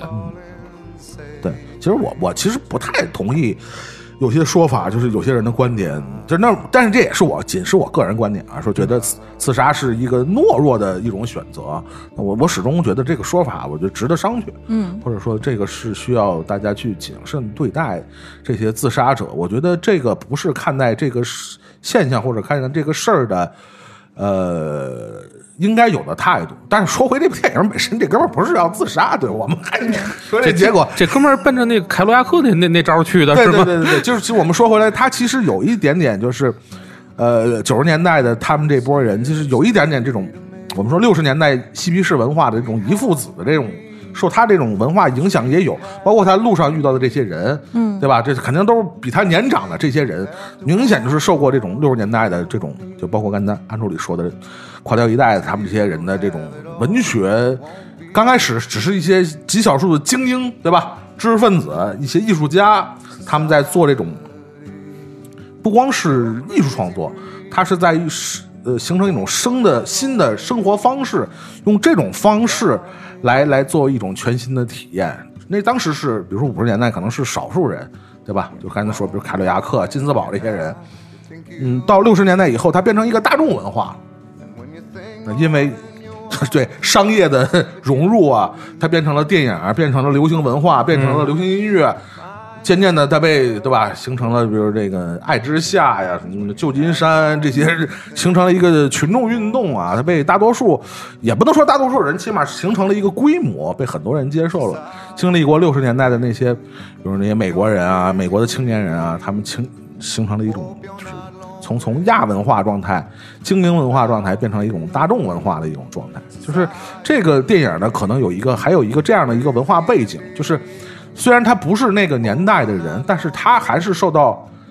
对吧？包括他看的那些书，对吧？诗歌、文学、音乐的这些影响，包括我们现在听到的这种，嗯，来自就是这是非常九十年代的声音。对啊，就来来自西雅图的，对吧？涅槃什么的，Pearl Jam，这是 Pearl Jam 的主唱嘛，Eddie Vedder 做的整个的电影的配乐是非常九十年代的一个东西，所以嗯，你要说什么？他这个人就是，嗯就像你刚才说的，他他有这些就是精神层面，什么诗歌、什么音乐这些的熏陶，然后但是他说白了，他自己还是一个就就是就愣头青，他他他其实并没有就是那些真的进入到大自然，像贝尔的那些技能上的。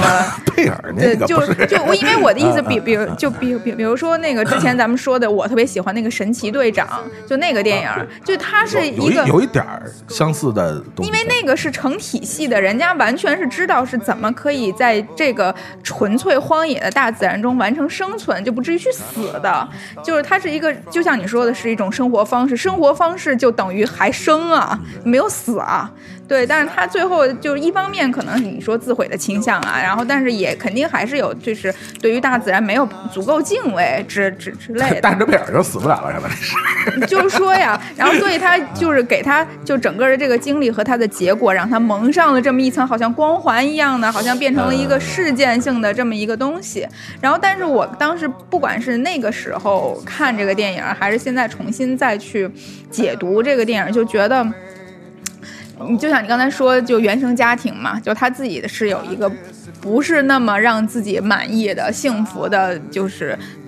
父母和这种就是最初的家庭环境，然后所以就会有人就觉得，包括他自己可能也觉得，我真的只有脱离了这种我所不满意的状态环境，然后这些让我非常痛苦的东西才能幸福。但是事实可见，也其实并不是这样。对，但是有的人可能就去拉斯维加斯 Vegas 了，是吧？所以我就觉得真正的这个 这个幸福感，它还是有一个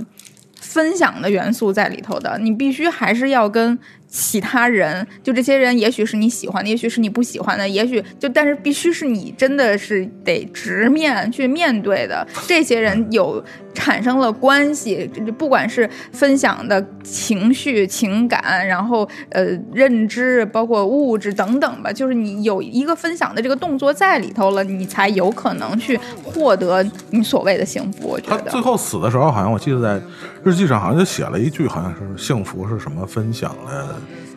就这个就是 我我因为我特别特别不喜欢那个结尾，就一除了刚才我说的那个，就是他最后求生本能爆发了。就是除了我刚才说那个，就他最后竟然想到的是他和他父母相拥的那个画面，还有一个就是这个，因为他其实，在原著里边就那个书里边是没有这句，就是分享啊嗯什么是没有这句的，我就觉得不，我不知道是编剧还是导演，就是他。给这个人物强加了很多他们自己以为的东西，然后也正也正常。呃正常，这但关键他加入了之后，就会让这个人变得更加拧巴。嗯就是嗯就是这个人给我的感觉就是他没想明白，就是他对于他原生家庭的不满，然后他就要去荒野了。那但是他一路上这个电影呈现给我们的又是一路上他遇到的，比如说那个嬉皮士的那个那个情那对情侣然后那个独居的老头儿，然后还有那些就是他那个农场的那个大哥对对。什么的，那些都是。就是都是很温暖的，都是好人。对然后他也是给他印象深刻，他不断回想起这些人物，所以他其实跟他们在相处的过程之中，他他是觉得 OK 的这件事儿。然后他最后还是要去荒 荒野，所以我觉得他其实没闹明白，你到底是想要逃离这个社会，还是想要逃离你的原生家庭。嗯，对，可我觉得可能咱们也不知道，因为他毕竟有一个真实的这个人物背景，你其实你也很难揣测，因为他毕竟已经人人不在了嘛。他有可能真的可能就是就是没想明白，对吧？他可能对，就是我我不知道这个人他到底想没想明白，但是这个电影这个方式，然后以及了就是导演和编剧加的这些东西，就会让这个人物显得更加的想不明白和拧巴。更拧巴。对我觉得可能可能也是新新潘想表现的，这人就特别拧巴，对。但是我觉得也也说回刚才，比如像安卓里刚才说的，比如说《On the Road》那样的作品啊，就包括凯鲁亚克，他这你说你说这个很多这个垮掉派他们里边的这些人，其实你也很难说他们就想明白了。在路上的精神不就在路上想吗？对，就是先行动后思考，对吧？就是可能是他们包括对后世的一些影响，可能更多的呃。可能跟这个也有关系，你比如可能这个电影也也没有特别系统或者特别的细节上表现它受到了呃什么样的文化的影响，就是他对这种这种生活方式的追求啊，到底是受到了一种什么样的影响，而不是简单的就是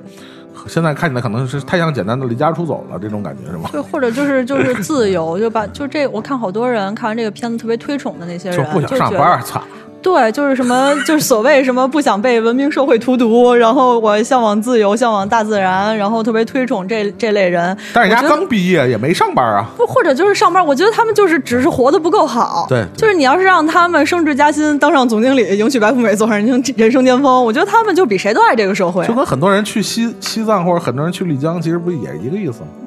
你你觉得他是向往那样的生活吗？他不就是只是家去度一假，操就回来了吗？对吧？我该上班上班，该他妈的舔开开舔，你什么也没耽误这些人，对吧？越而且越是越是渴望去远方的人，是吧？越是渴望诗和远方的人，其实压更那什么，对吧？其实还对，而且我觉得就是就是多看看《本草纲目》没坏处，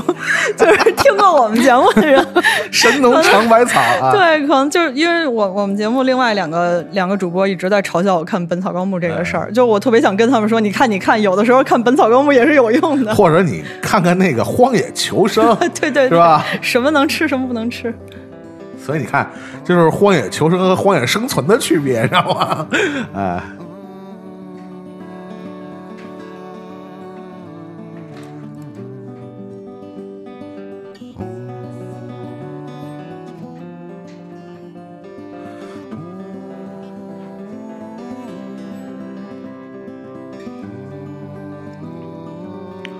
其实就是包括刚才呃呃杨欢喜给大家就是我们之前节目里也推荐的这个《神奇队长》啊这部电影啊，听起来虽然像一部漫改电影，但是跟漫改没啥关系啊，就是呃其实就是跟这个嬉皮士文化，包括这个这种所谓的其实有一点这种反反反传不是反传统。反反文明社会的这样的趋势有关的，其实也也有也也有这一类啊，嗯，一派这样的电影啊。其实回头可能我们可以再再再聊聊啊，这个东西其实还是有点呃没有聊的特别的深入啊。就是它这背后有一些非常庞杂的一种文化的东西在里头啊。荒野主题坑一挖，荒野主题，不想活了系列。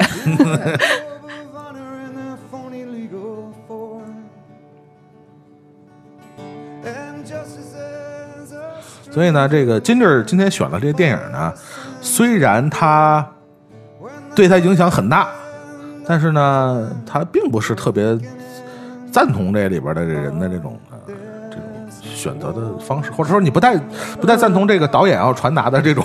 对对，我我是觉得这个这这导演有一点扭曲，但是这这 创作过程有一点扭曲。我我对这个人其实没有什么太多的就是否定的态度，或者说我我不赞同他，我就觉得就是我我尊重他，只不过就是我可能不太能理解他的这个选择。嗯嗯。然后我其实不赞同的是那个大家来解读电影的那些人，就是嗯就是嗨，这这这人家看了就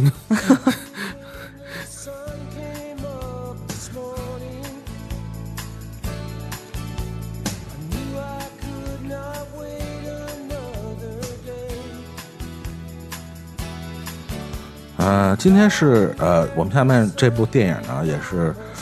呃，金枝在节目最后为大家推荐和分享的电影。这个电影其实大家也很熟悉啊，我们在这个过往的节目里边也和大家呃聊过这个电影，是吧？这个电影呢也是还挺有名的，这个电影叫《末路狂花》。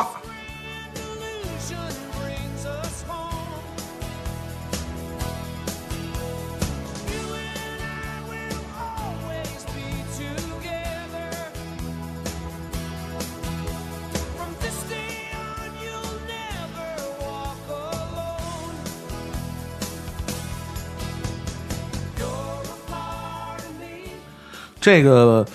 呃，既然是这个金志挑出来压轴的电影啊，肯定对他来说是意义非凡。对对，确实是基本上，嗯、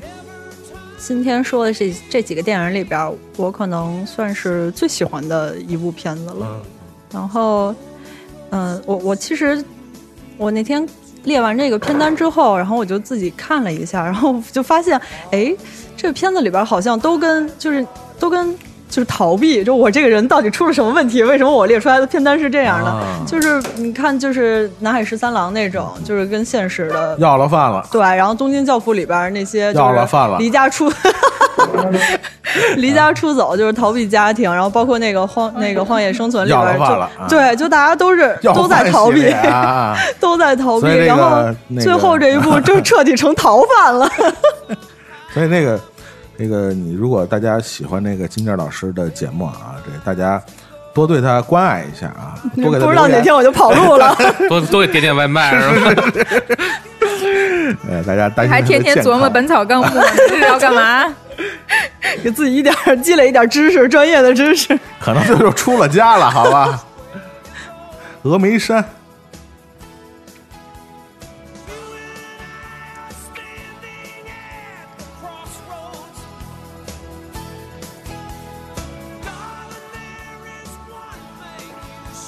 你这片子大概什么时候看的？那个《末路狂花》是在你高三还是就高三左右的时候，嗯。嗯，然后我发现这个片子也是，就是拿到任何一个时代都说得过去，就尤其是现在，就是你放到今天说也特别合适，因为最近的女性的那个话题也是越来越受到大家的关注，嗯，然后这又是一个特别典型的女性的那么一个电影嗯，就，就是你你你觉得这是一个现在看起来还是讨论度没有过时的这么一个题材的电影？对我觉得它应该短时间内都不太会过时。哎，真的这个，我们节目还挺热衷于讨论这个《末路狂花》的，好像说了好多次了。也姚气儿蓉蓉是吧？我也说过吧，应该都都挺热衷的，是吧？对。首先得有车，然后手里得有枪。啊，对，然后这个，呃，哎，这个是咱俩在资料馆一块儿看的嘛？同同场看的，我记得是。嗯对对，就是你每次重重重复看，哎，你采访那个老雷的时候提没提过《末路狂花》？忘了有吧？但是就是带过了捎带着对对啊对对对，就是选角儿什么之类的，类似这种问题。嗯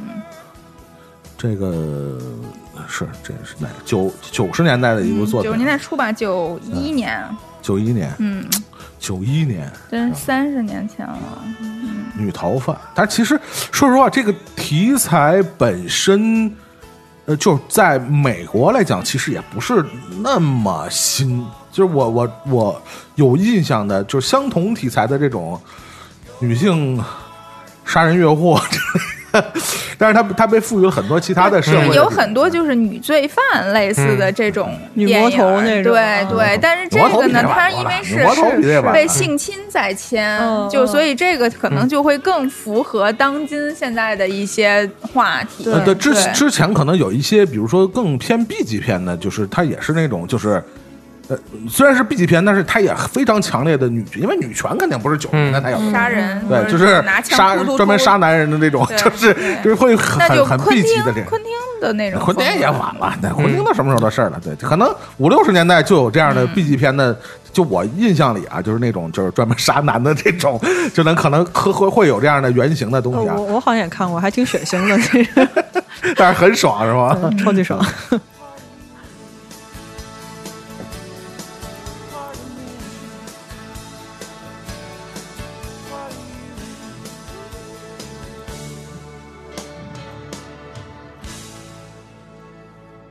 但这个电影本身就是，因为它在呃所处的这种时代环境下，它表现了更多的，其实包括这个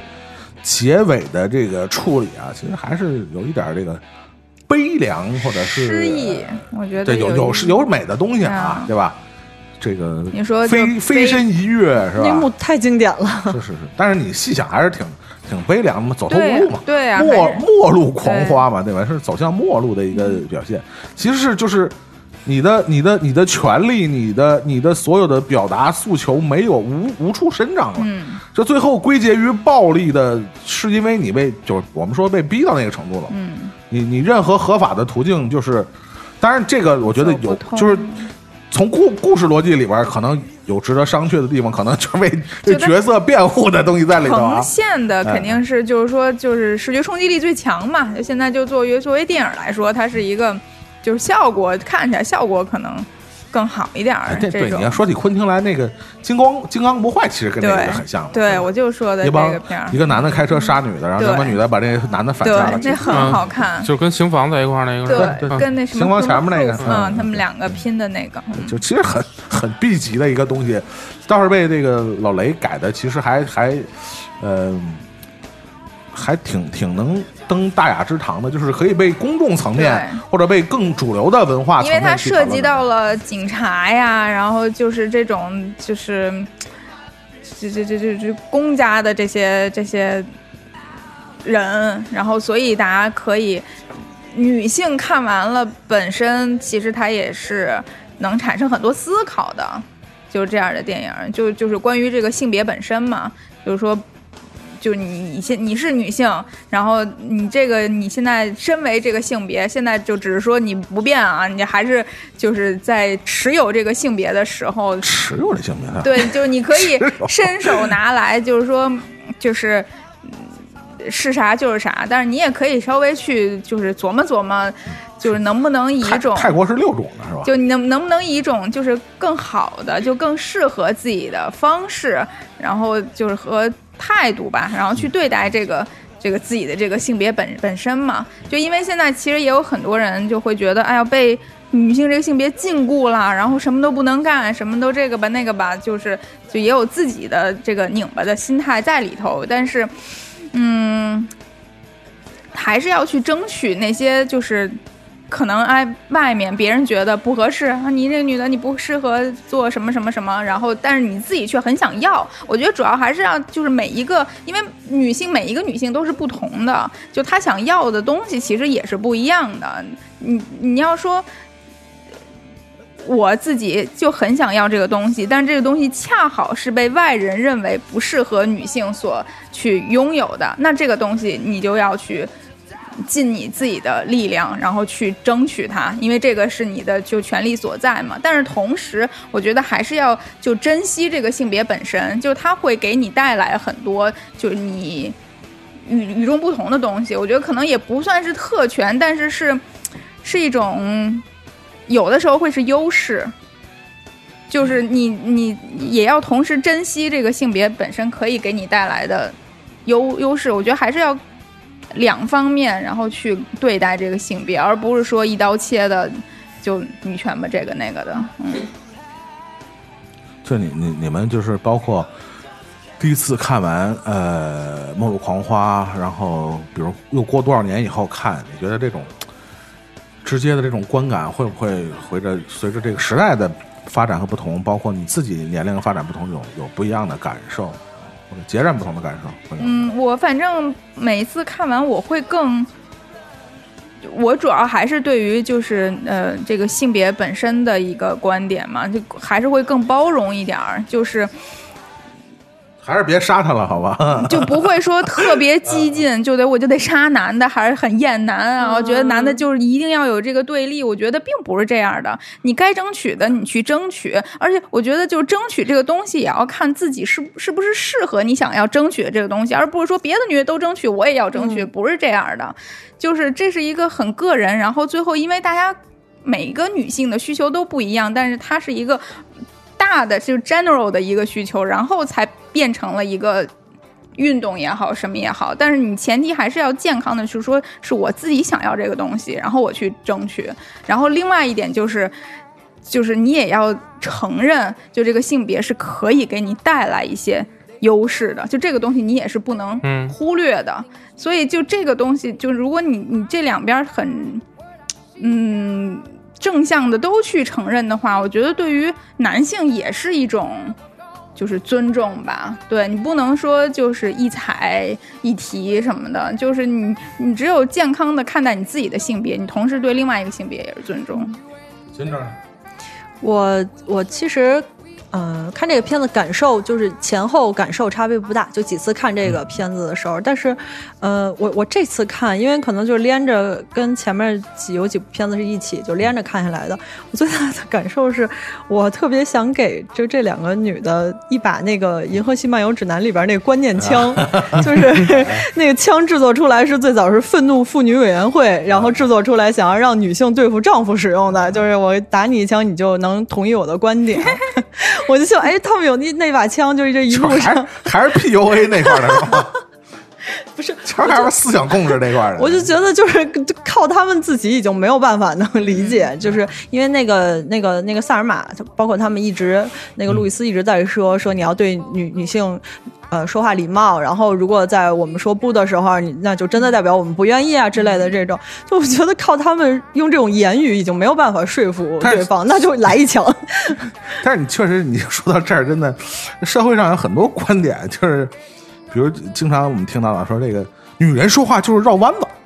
她说不，其实她是要。这这这这不是我们就作那期 聊过这个事儿，就说就是就是这嗯这种观点，其实在当下社会里边，其实还挺多见，并且还是挺主流的一种。在所以我的意思就是说，你就不要就是。一一般一般就是这种句子，以男性或者女性开头的这种句子，你就不要听了，就不要你就摒弃就行了。这都是包括女的，自己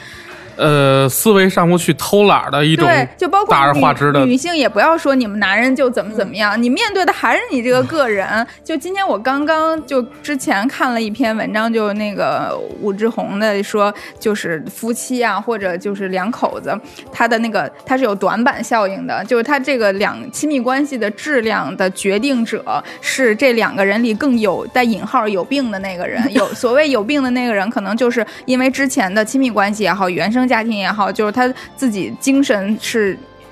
有问题的，就是他可能心智上上不去的，就相对低一点的那个人是决定了你们两个的亲密关系的质、质量的，所以这个人也有可能是男的，也有可能是女的。然后这男的可能真的就是他就是理解不了，每一次如果碰见一些矛盾的时候，对方女性给你掰开了揉碎了来讲这个事儿，然后他觉得这就是吵架，但是女方并不觉得这是吵吵架，所以这个就是没有无无效沟通啊。对，就是所以。我觉得那没有什么办法，只能每个人是尽量提高自己的心智程度吧，这样才能让自己本身的这个亲密关系质量能上去。那个直男代表 不不行，这太太深了，来不了这个。不是，但是聪明聪明，对，但是我觉得，就如果说真真是就呃所谓女性解放呃不就就就就叫女性解放电影叫吧，叫叫吧叫吧啊！对，然后我觉得就是，嗯比如说《末路狂花》，就老雷他拍《末路狂花》那个年代，或者说哪怕是昆汀他们那时候在在拍这些东西的年代，呃，所谓的性别平等主义还是在一个不叫正路上嘛，还是在在一个比较大家都能正常讨论的。就是说，他这个就本身这个思思潮是在一个呃真正在发展的那么一个年代，但是呃有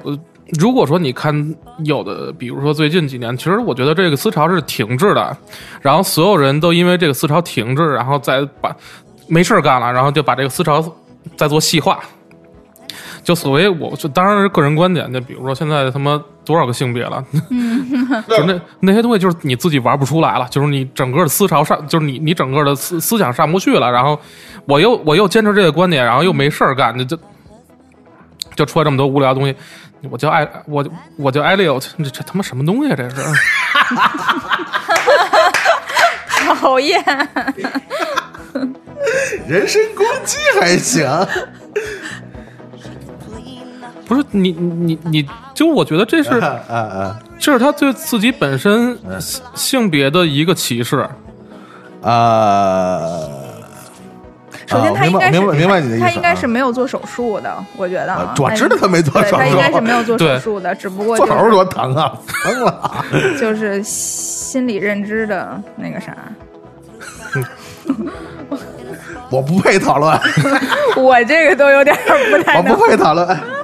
请金老师总结发言。不不不不，来不了来不了，我们这是太深太深了太深了，来不了。好吗？就是坑坑坑你挖好，来吧。真真的，这我我我们这是金这儿不是金星，你说你让人怎么谈？哎，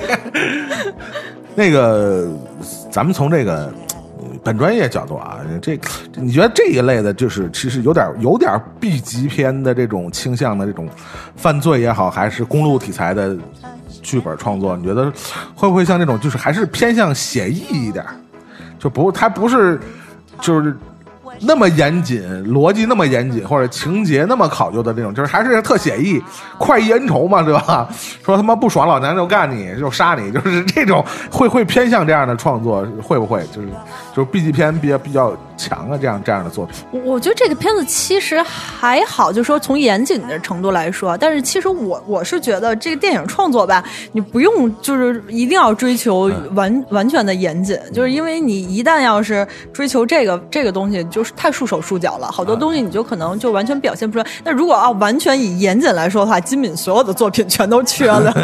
就是今天就全都不成立，全都是缺的。胡闹，对，就是就是就全都是，包括哎，就是，所以我其实觉得这个这个电影还是挺典型的，就是套了一个女性题材的公路片外壳的那么一个公路片对。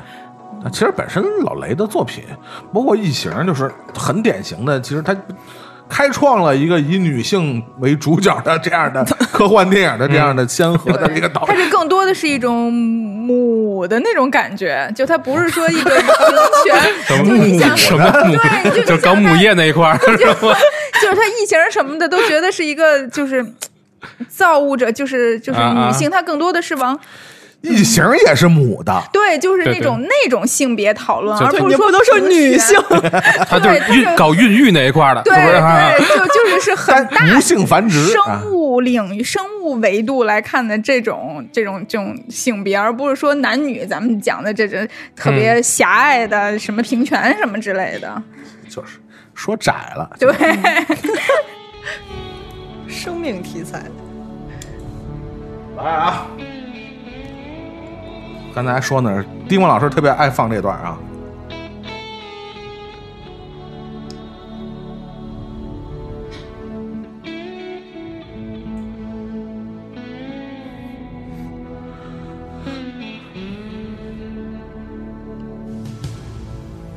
著名的这个雷鸟啊，作为这个啊、关于这个《末路狂花》的讨论的一个终点啊。虽然这俩人这个开车飞身一跃啊，跳了下去，但是关于这个呃电影，包括它所延伸出来的主题的讨论啊，其实始终从这个电影呃上映之之时开始到现在啊，一直也是没有停止过讨论。好了，我觉得这期这个四观影啊，就是说是这个让金儿跟大家推荐他个人这个呃影响最深的这几部电影，但是我们真的几个人啊胡说八道了半天，很多这个跟电影有关没关的事情啊，呃，我不知道你说没说过瘾啊？这这这过过瘾了，过瘾了，过瘾了这这这天都黑了。把天儿都聊灭了是吧？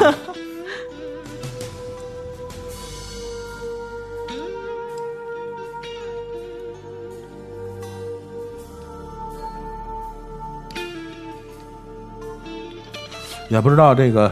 大家这个包括很多这个金正老师的这个听众啊，通没通过这期节目啊，了解到一个更不一样或者更更完完整，算吧，算是更完整的一个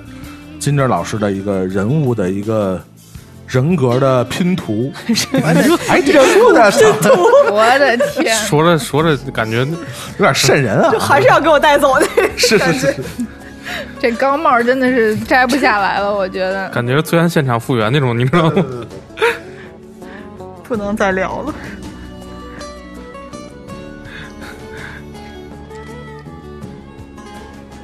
对，就还有一个问题，其实我还是，哎，我忘了之前问没问过你了，就是那个，呃，就是跟跟你这个师出名门有关系的这个事儿啊，那一定是问过了。你你拦你拦不住我这事儿，你要是我的节目你拦不住我，就是呃，因为也是呃，去年是前年啊，曾经有一个是什么编剧协会啊，颁给王家卫导演一个奖啊，嗯，然后王家卫导演说说为了证明一个事情，他在现场展示了。呃，应该是《重庆森林》还是《花样年华》的啊剧，本、他真的有剧本儿。对，他说其实我是真的有剧本，对，因为这个谭老师应该最清楚，因为王家卫本来就是编剧出身嘛，对吧？对，对你这你觉得作为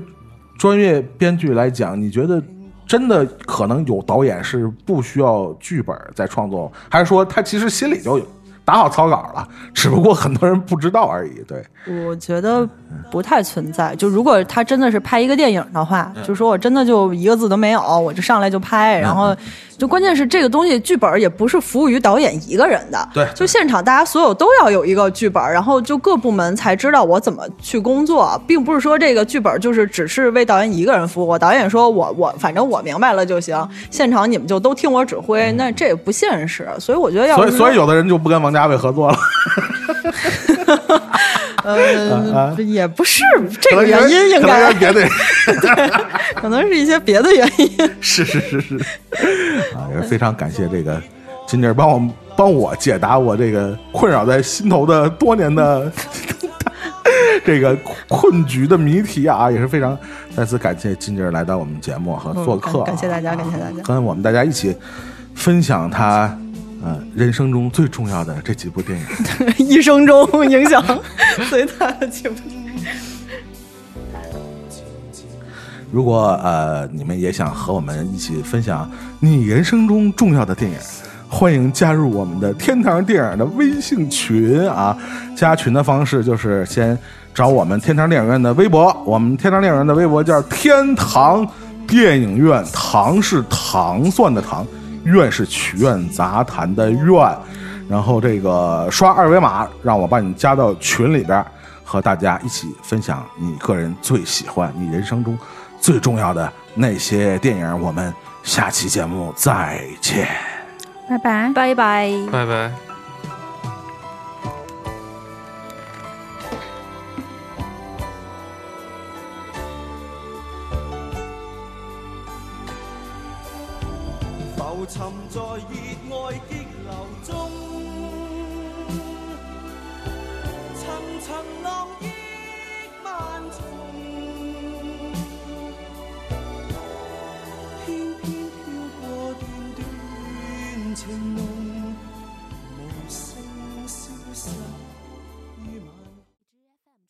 更多节目，下载荔枝 FM 收听。